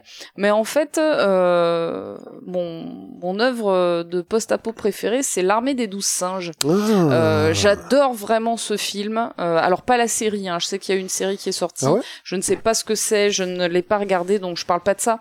Moi, je parle vraiment du film qui est euh, qui est l'armée des douze singes, qui est vraiment génial avec Bruce Willis. Euh, mhm. Et donc voilà, ce, cet apocalypse du virus qui a euh, décimé l'humanité et l'a forcé quelque part à évoluer en inventant de nouvelles technologies, en l'occurrence là une technologie de voyage dans le temps. Ouais, tout à fait. Pour essayer de retourner dans le temps et d'éviter l'apocalypse. C'est mhm. le principe de l'armée des douze singes. Euh, ils savent qu'un truc est parti en couille à un moment, mais ils savent pas vraiment quoi. Donc ils envoient un mec, un repris de justice, euh, dans le passé pour lui, pour qu'il enquête et qu'il retrouve l'élément qui est parti en sucette. Et en fait, il part sur une fausse piste, mais il découvre la vraie piste à un moment. Et euh, le problème, c'est que va-t-il réussir à agir ou pas? Euh, That is hmm. question. Et donc, euh, et donc, question quoi même. The, non, the question. The question. On est en France, baby. Donc that is. That, is, the question. That. Alors that is. The, that, is, the, question. Question. Question. Question. ok. C'est important. Non mais je m'y mets aussi. Euh, voilà, euh, s'il te plaît. Donc, L'armée des douze donc singes. voilà l'armée des douze singes. Et donc du coup, ben, euh, moi j'aime bien les apocalypses qui font de l'évolution de l'humanité. Ah. Donc ça va être l'apocalypse euh, du virus qui va obliger à développer de nouvelles technologies, ou ça va être l'apocalypse façon Fallout, donc l'apocalypse radioactive qui Oui, va qui déclencher muter, euh, euh, la mutation. mutation de l'humanité. Moi j'aime bien me projeter dans un avenir de l'humanité et pas dans une humanité telle qu'elle existe aujourd'hui, mais en mode glauque. Ah, c'est drôle Euh, ça. donc les apocalypses zombies par exemple, c'est pas du tout mon délire, mais alors pas du tout, je trouve ça Oui. dégueulasse. Euh, c'est pas du tout mon trip. Euh, et euh, j'adore les apocalypses désertiques, euh, bon Mad Max Mais évidemment. tu vois, Mais moi, ce que j'aime bien, c'est qu'en plus, il y ait cette petite composante évolution de l'humanité, dans le bon ou dans le mauvais sens. Mais voilà, pour moi, l'apocalypse, ça doit être un point de non-retour. hmm. c'est marrant parce que tu vois, toi, tu es là dans une apocalypse qui fait, qui prend l'homme et qui le fait évoluer vers euh, quelque chose de plus, l'homme plus l'apocalypse, on va Hmm. dire. Alors que moi, c'est plus l'homme qui reste l'homme Oui. dans l'apocalypse. Oui. Et ça, c'est très intéressant dans Oui. nos deux visions. C'est que, que ce soit Mad Max ou Ken, c'est des hommes qui restent des hommes avec l'apocalypse autour Mm. qui est des différents. Et donc, c'est l'apocalypse qui vient se clasher contre ces hommes qui Ouais. restent des hommes. Alors que toi, l'homme évolue pour s'adapter finalement à Ah, cette pour moi, il est obligé. Ah, je trouve ça très bien. Pour moi, justement, l'homme qui euh, reste l'homme, il est, il est essentiel, il existe dans cet univers. Mais c'est le dernier bastion. Oui, il voilà. n'a pas d'avenir. Ah bah oui. Il est... euh, D'ailleurs, dans, dans Ken et dans Mad Max, il a pas d'avenir. Oui, Il n'a pas d'avenir. Et j'ai envie de te dire, on va plus loin. Dans euh, l'apocalypse zombie, c'est l'homme qui régresse oui. à cause de l'apocalypse. Et ça, c'est pour ça que je n'aime pas du tout l'apocalypse C'est super intéressant. En fait, c'est super intéressant ce sujet. Mais, mais carrément, Mais c'est de la folie. mais c'est de la folie, baby. Et alors du coup, toi, tu serais quel genre de Ah. survivant Ah bah moi. si jamais demain c'était l'apocalypse Alors du coup, tu te présentes dans ton apocalypse désertique, j'imagine. Mais bien sûr. Voilà, tu serais quel survivant Moi, à un moment, il y a le héros, il passe. Est-ce que tu serais Ken le survivant? Bah, Ken le survivant, oui, mais non. Non? Parce que moi, je serais le mec qui sort de derrière un rocher pendant que Ken, il meurt de soif. Tu vois Avec ses lunettes un peu trop grosses, là, Ouais. tu vois Tu serais le bon samaritain Non, avec sa blouse blanche. Et Ouais. il fait Alors Oui Alors On meurt de soif dans le désert Bon là je te fais une imitation de savant fou, tu vois. Ouais. Ah, Et je traîne Ken et je l'amène dans mon sanctuaire ou dans mon dans mon repère. Mhm. Et là, tu te rends compte que j'ai fait un peu de hordisme, un peu de, de collectionnite, de tout ce qui était les anciennes technologies. Tu vois ce personnage de tout ce qui était le monde d'avant. J'ai un lecteur de vinyle, j'ai un lecteur de cassettes qui traîne, Mhm. j'ai des hamsters qui tournent pour me faire de l'électricité. Je me suis fait un petit microcosme comme ça qui rappelle l'ancien temps. Mhm. Et j'ai un petit filtre à flotte et j'arrive à requinquer le héros avec ma flotte. Tu vois, je recycle mon pipi. Grâce à des trucs. Ah, bien vu. Tu vois ce que je veux dire? Et je Ah, suis ce, bah oui, ce savant fou qui, lui, est plus à la recherche d'anciennes technologies et d'anciens objets. Et je vois un moment, dans la poche du héros, euh, un vieux truc de la technologie. Pendant que lui il dort, j'essaie de lui piquer de sa... Ouais, j'essaie de lui piquer de sa poche. Tu sais, je l'ai nourri, je l'ai, je l'ai réhydraté, mais il fait encore dodo. Tu vois ce que je veux dire? Oui. et donc je vois qu'il y a un Walkman dans sa poche. Mais dans le Walkman, tu vois, il écoute euh, les paroles de, de Geneviève, cette femme qu'il aimait, tu vois, et qui a enregistré une cassette pour lui à l'époque, avant la bombe. Je ne sais pas, tu vois. Et quand j'essaye de lui choper son Walkman parce que ça m'intéresse, là, clac, il chope ma main, tu vois, et il se réveille comme ça, comme s'il était menacé. Et je lui fais, pas de panique, mec. Regarde, tout va bien. Prends un verre d'eau. Euh, tu veux un Coca? Et en fait, il me reste un une bouteille. de- il, Oui. il me donne, non, parce qu'il me reste la dernière bouteille de Coca. De Parce que je suis ce personnage-là qui, finalement, essaye de faire une enclave de civilisation d'avant, en essayant quand même d'en tirer les bons trucs. Et finalement, j'ai rafistolé le héros. Et euh, bon, à tous les coups, que les raiders vont arriver, Euh, ils vont saccager euh, mon labo, moi je vais être dégoûté, et, euh, et lui il va faire un euh, Omo et Wamo Shinderu à ces mecs-là, et bon, bah on va se quitter bons amis quoi. Bien, et donc bien, moi bien. je suis ce savant fou, Je vois. euh, un peu un peu rendu dingue hein, par la quand même par Bah oui. l'apocalypse, mais qui est d'une cohérence folle et qui est super utile parce que s'il y a un village qui construit autour de mon truc, ben je serai l'agronome, euh, je serai le machin, je serai le truc qui quand même arrive à avoir ce qu'il y avait de bon et qui veut garder ce qu'il y avait de bon. Et tu vois que le mec il se regarde une cassette de euh, d'un vieux film, tu vois ce que je veux dire? Mhm. Le mec il se regarde du Eddie Murphy. Parce que c'est tout ce qu'il a récupéré, tu vois. Le flic de Beverly Voilà, il Hills. se regarde le flic de Beverly Hills sur un vieux VHS parce qu'il l'a récupéré après la bombe, quoi, tu vois.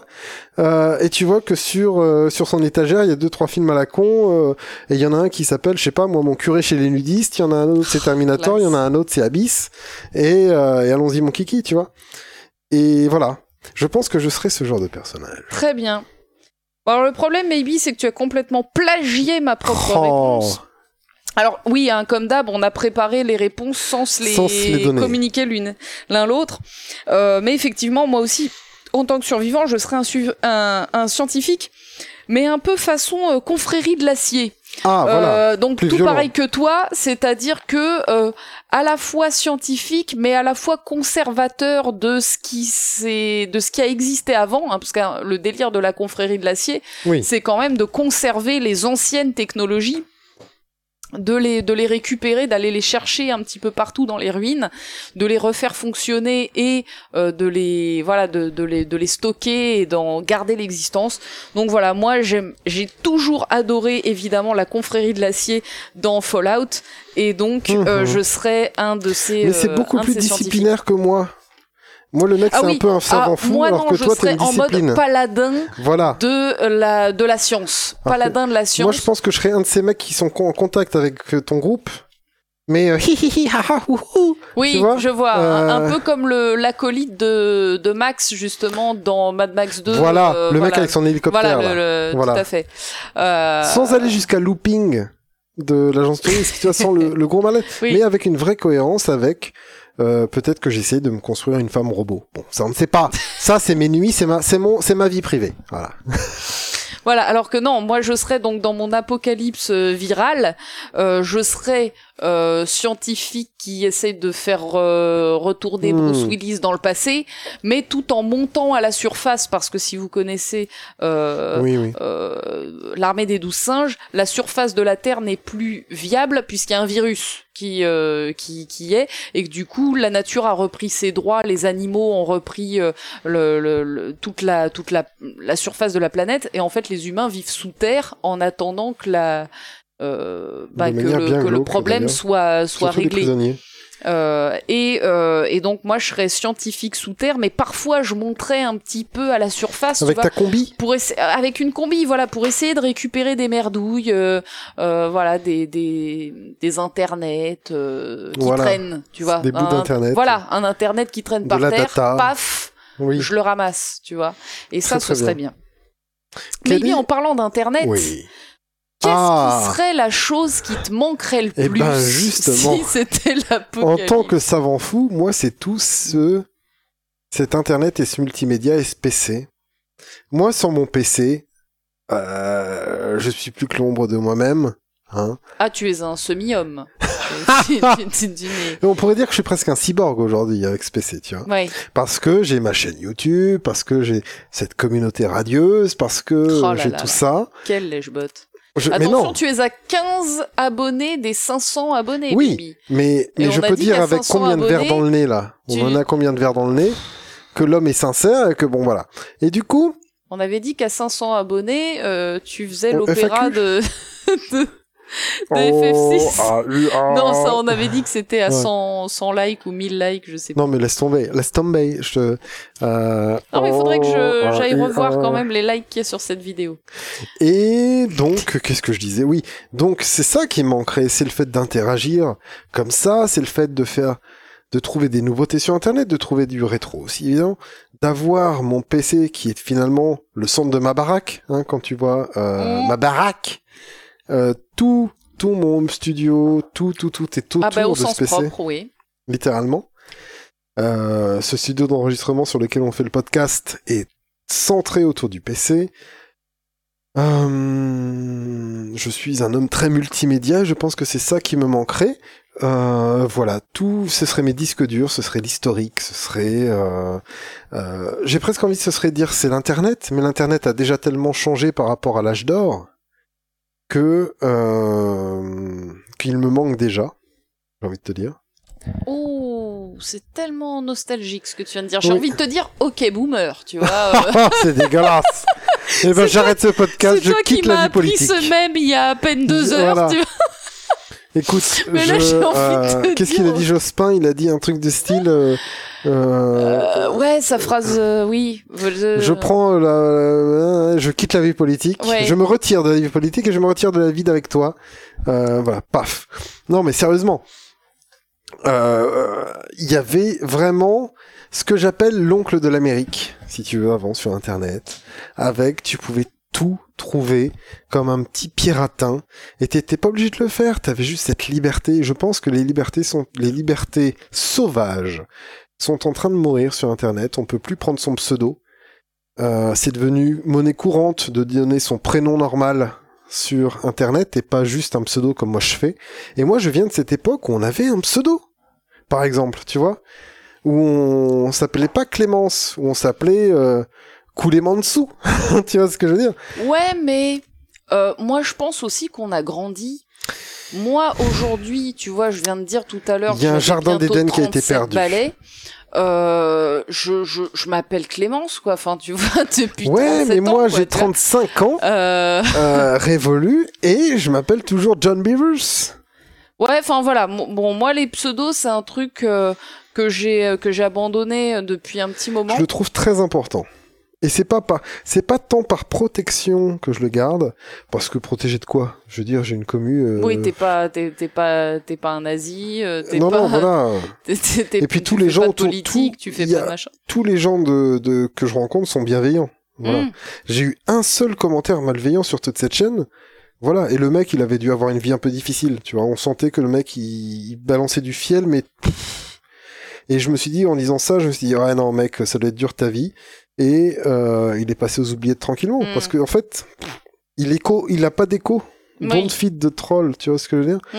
Et sur cette chaîne, elle est tellement positive et je veux tellement lui donner un côté positif d'acceptance, de machin, de vivre ensemble et tout ça, mais réel, pas juste les mm. mots et pas juste euh, touche pas à mon pote, tu vois ce que je veux dire oui, C'est pas de la politique, c'est euh, c'est de la voilà, c'est on est entre potes quoi. Exactement, mais vraiment. Et du coup euh, que ben ce genre de mec qui fait un prout noir, ben en fait il écho rien, tu vois, il se perd dans une sourdine nulle et euh, ben il a plus de quoi se nourrir, ça disparaît en un seul mm. com, c'est fini.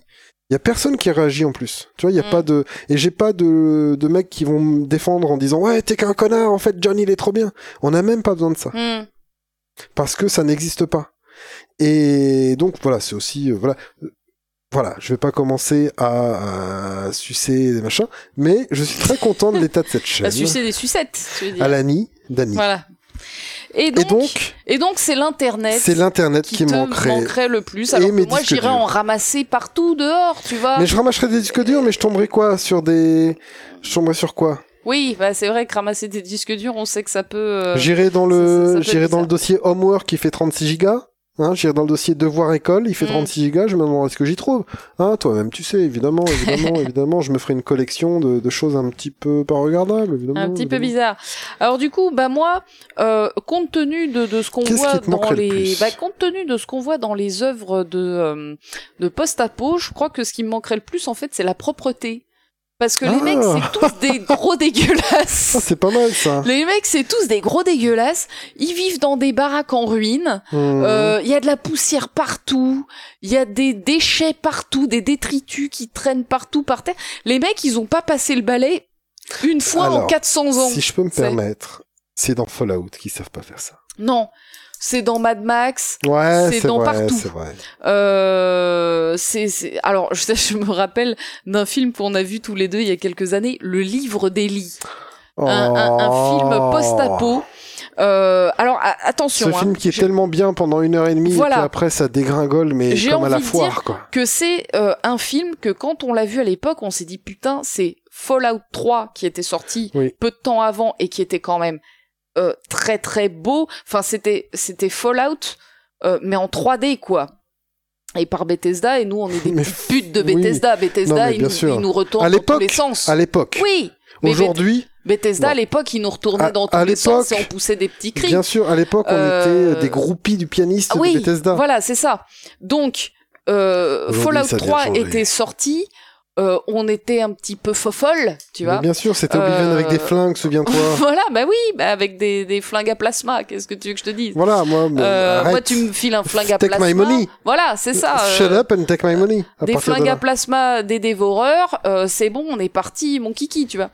Et euh, Dans le moteur d'Oblivion. voilà, tout, tout va bien. Oh, mais merde, moins, mais moins laid, mais moins laid les personnages. Les personnages étaient pas Ouais. laids comme dans Non, mais Oblivion. C'est un record du monde. Euh, bisous, euh, fan d'Oblivion, je me rappelle plus ton nom, mais euh, bisous. Alexis, Alexis. Ah, Euh, classe Ah, t'as vu cette réussite bisous, Alexis critique aussi, en ouais. jet de mémoire. Hein. Mais tu vois, quand tu dis bisous Alexis, j'ai envie de dire bisous à tous les autres, alors moi je peux pas dire ça. Mais, mais évidemment, bisous à tous les autres, mais les autres le savent aussi. Il y en a je plein. dis, quand je dis bisous à Alexis, je dis bisous Non, mais à bien la sûr. commu. Mais, mais moi, j'arrive à un moment où, où je parle à, à tellement de gens que je kiffe que je j'essaye de ne pas faire de favoritisme aucun. Oui, c'est et- compliqué du coup, tu peux pas faire des bisous à tout le monde parce que sinon tu risques d'en oublier un et Voilà, alors de- que de j'ai- t'en- voilà. de, de t'en mordre les doigts. Euh, donc voilà, donc en fait, dans les euh, mondes post-apo, les mecs ils sont dégueulasses. Ils sont pas vrai. foutus d'avoir un endroit un peu propre, un peu euh, Et voilà, pourtant, ils sont un tous rasés. rangé. Alors ça, tu en fais ce que tu Voilà. veux. euh, mais... bon, du coup, j'imagine mal ce que ça sent dans leur slip. Bref, euh, je, je sais. je, voilà. Donc, du coup, bah, je me dis que je m'y Oh, sentirais pas super bien, tu vois, et que euh, et, et que quand même, euh, je pense que j'aurais besoin de quelqu'un pour m'aider à traverser tout ça. Hmm. Et alors, baby, si je te pose la question, toi, avec qui t'aimerais, avec quel personnage de ça, jeu vidéo la plus tu- difficile. Ouais, bah, moi j'ai pas de réponse, hein, donc vas-y et comme ça je vais te recopier. En fait, c'est pour ça que je te pose la Franchement- question. Avec quel personnage de jeu vidéo t'aimerais bien Tu sais euh, ce que je vais me partager ce monde faire Je vais me faire une usual suspect et je vais regarder dans le décor. Je vais me faire une usual suspect Ouais, et je vais te dire que je vais certainement choisir le héros de Full Throttle. classe. Parce que moi, je serais dans ma base euh, à faire du hoarding, de machin, et des trucs avec des bip et des machins. Des trucs, euh, tu vois, des... à filtrer ma pisse, quoi. Pendant que lui, il irait dehors me rapporter les trucs. Il irait sur sa moto, brrrr, et il irait chercher, il irait à New York, euh, d'ici, je ne sais quoi, euh, Reno, New York, euh, ouais. voilà. et il me rapporterait des trucs qui ont peut-être pas de valeur pour les autres, mais qui pour moi euh, serviraient à faire un filtre à air euh, pour mon bunker que je viens de, je sais pas quoi, tu vois, pour mon truc de le, pour mon kiff du moment, tu vois. Ou alors, je sais pas moi, euh, il me rapporterait, euh, je sais pas moi, euh, deux paraboles et en fait ce seraient les boobs de ma femme robot. Oui, voilà, pour tu faire ce que ta je veux femme robot, Pour faire ma femme robot, il aurait dire. certainement deux trois trucs, tu vois, peut-être, euh, Des paraboles. je sais pas, des trucs ronds pour faire les boobs. Il me faudrait Ouais. des trucs ronds pour faire les boobs. Je sais pas encore ce que je vais mettre. Euh, mais du coup voilà, c'est encore en design tout ça de toute façon. Mais euh, mais voilà.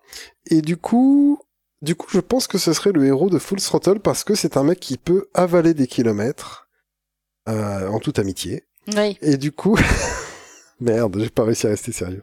Euh, et et que voilà, je sais qu'il va revenir parce que c'est un badass. Moi, je lui répare sa mob. Tu vois, je lui répare sa moto. Euh, je fais en sorte euh, qu'il reste en bonne santé, machin. Je lui fournis de l'eau, ainsi de suite. Mais en contrepartie, ben, euh, il m'aide à traverser le désert en restant sur place. Bien.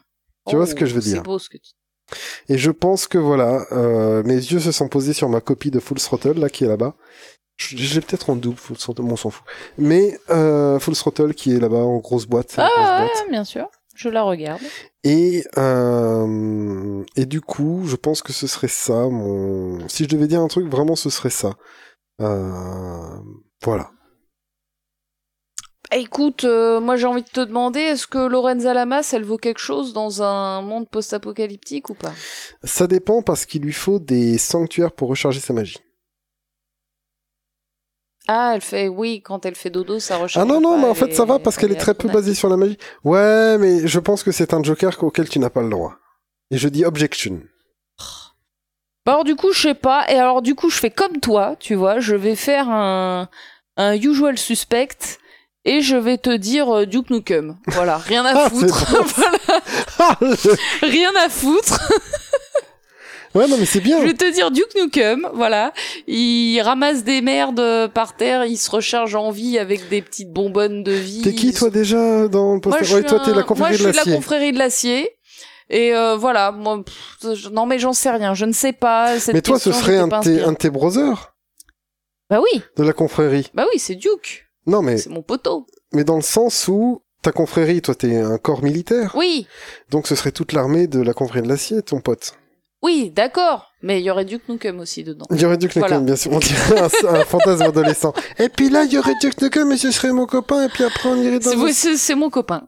Et très bien, mais Duke Nukem, hein, DNF, euh, DNS, TUFF. Voilà. te dire. DN Stuff, DN Crow, euh, hop, on est parti, euh, on est parti, voilà. Et puis voilà, moi j'ai fait comme toi. j'ai- parleront peut-être pas à tout le monde. J'ai j'ai regardé chez toi ce qui, ce qui traîne. Et puis voilà. hein, J'ai Duke tout, hein. Nukem, moi, là-dedans? Oui, t'as Duke Nukem juste là, sur euh, Saturne. Ah, classe, ouais, bien sûr, bien sûr que je l'ai sur Saturn. Très bonne version, très très fidèle. Non, mais sinon, je prendrais euh, 2B ou 9S ou... Non, pas du tout, pas du tout. To be, euh, moi aussi je veux bien prendre To be. si Oui. Ça Mais- m'étonne que t'aies pas pris 2B d'ailleurs. euh. non, bah non, mais parce que... Ah, ça pourrait être ma femme robot C'est ta femme robot? Allez Ok. Alors, est-ce que moi j'ai droit à un homme robot? Tiens, Euh, si tu veux avoir un homme robot, qui n'est pas que- Gérald de Rive, Qu'est-ce que j'aime comme homme robot? J'aime quoi comme homme robot? T'aimes le mec de Blade Runner? Ouais, mais pas sexuellement. C'est Ouais, mais c'est mon, c'est mon poteau. homme robot. C'est mon poteau. Ah, tu veux un homme sexuel robot? Bah oui. Comme toi, Euh. putain, et t'as tout bi, j'ai le droit d'avoir un homme sexuel robot quand même. Ouais, mais moi c'est pas forcément sexuel. Bon, c'est Ah bien oui. sûr. Euh, Euh... un homme sexuel robot? Moi je sais pas, moi. Non, je, je trouve pas. Voilà, alors, j'ai envie de vous dire, si vous bossez dans le jeu vidéo, faites un peu plus de d'hommes sexuels robots. Est-ce que tu prendrais pas... Bah, je prendrais peut-être euh, Jude Law dans le film euh, AI, ou IA, je sais pas Mmh. comment il est en français, ça doit être AI. Non, IA, du coup. voilà, Qu'est-ce que- mais... mais qu'est-ce qu'on a Mais comme homme film robot que j'ai pas façon aimé, donc euh, bon. Parce que dans, dans ce R2D2? film de... euh, Non, non. R2D2, il a plein d'accessoires. Hein. ouais, Il mais... peut te sortir des trucs. Il a essentiellement des briquets, des petites euh, scies... On ne sait pas. On ne sait pas ce qu'on peut lui installer comme module. Ouais, non, mais ça ira. Mais, Je te Euh, remercie, hein, baby. Hein, C'était bien pensé. euh. C3PO, il parle plein de langues. Non, mais sinon, euh, je préfère un cyborg et je préfère Luke Skywalker, tu vois. tant Oui, voilà, prenons Voilà. un mec. Pourquoi pas Mad Max? Pourquoi pas un habitant de la brique que t'aurais fait toi-même? Bon, je crois qu'on va s'arrêter là-dessus. On va dire que Je- t'auras pas de réponse, mais je- quelle sera la vôtre? Voilà. Euh, Donnez-moi des hommes robots sexy. Récapitulons. Alors, Donnez-moi, donnez, donnez, donnez des hommes sexy. Récapitulons. Euh, donnez vos réponses à ces six questions. Quel est votre jeu vidéo du moment? Quelle est votre œuvre culturelle euh, du Ouais, moment? pourquoi pas, Et vous pouvez même en dire plusieurs vu que nous on a triché comme des gros bâtards. Ensuite, en post-apo, quel est votre apocalypse préféré? Là, vous avez le choix de toutes les apocalypses, de toutes les œuvres qui existent. Quel, type de survivant seriez-vous si vous Ouais. étiez dans euh, la- un monde post-apocalyptique? Qu'est-ce, de quoi vous seriez le plus nostalgique de la vie pré-apocalyptique? Mhm. C'est quoi qui vous manquerait le plus? Et enfin, avec quel personnage de jeu vidéo vous aimeriez faire équipe dans un monde pareil Évidemment, je pense que tout le monde aimerait faire équipe avec Max de, de Mad Max. Ouais, Euh, pas forcément, c'est un gros solitaire, il va te de- filer une petite tatane, hein, quand même, je pense que... Ouais, mais il, il est, il a le, il a le cœur euh, sur la main. a un grand cœur. Hmm, Ok, il apparaît dans un jeu vidéo. Il y a un Max dans un jeu vidéo. Ouais, t'as le droit de le dire. T'as le droit de le dire, mais voilà. Ça peut être aussi euh, très bien euh, Cooking Mama. Si tu veux bien manger après l'apocalypse. voilà. bah, je crois qu'on va s'arrêter là-dessus, baby. Ça fait 2h18 qu'on enregistre, donc je pense qu'on est plutôt pas mal. Ouais, on est à 2h22. Euh, on a bien euh, à moitié vidé ton rhum, mais alors il est vraiment super bon. Et eh ben, on va le vider en trois quarts, qu'est-ce qu'on a foutre Ouais, voilà. Et eh ben, merci à tous les merci amis. Merci Grand plaisir encore une fois d'avoir enregistré ce podcast avec vous. Je vous fais d'énormes bisous. Je vous dis encore merci d'être toujours plus nombreux à suivre la chaîne de John, mais je pense que c'est pas à moi de vous remercier, c'est plutôt à lui. Merci, merci. Et en tout cas, un grand merci de commenter les vidéos sur lesquelles j'interviens et que je commente aussi un petit et vous peu. Savez, en tout cas, que je vous réponds. Et vous savez, et vous n'êtes pas euh, les derniers à savoir. Et, et ce n'est pas en sens que de dire qu'on vous répond et que euh, quand on vous demande quelque chose, c'est vraiment pour pour la vraie interaction et pas juste pour dire euh, euh, des référencements dont on se fout complètement. Non, ce qui est important, c'est c'est vraiment cette interaction. Et voilà, et c'est aussi pour ça qu'on fait ça, je pense. Merci. Merci beaucoup. Merci. On s'arrête là? Voilà. Bah ouais, on est bien là, non? Tu vois, on fait un outro comme on a fait l'intro. Merci d'avoir écouté, écouté ce podcast Drink and Click jusqu'au bout. Si vous consommez de l'alcool, faites-le avec modération, s'il vous plaît. Ah, bien sûr, prenez soin de vous. Et à la prochaine. Salut. Salut.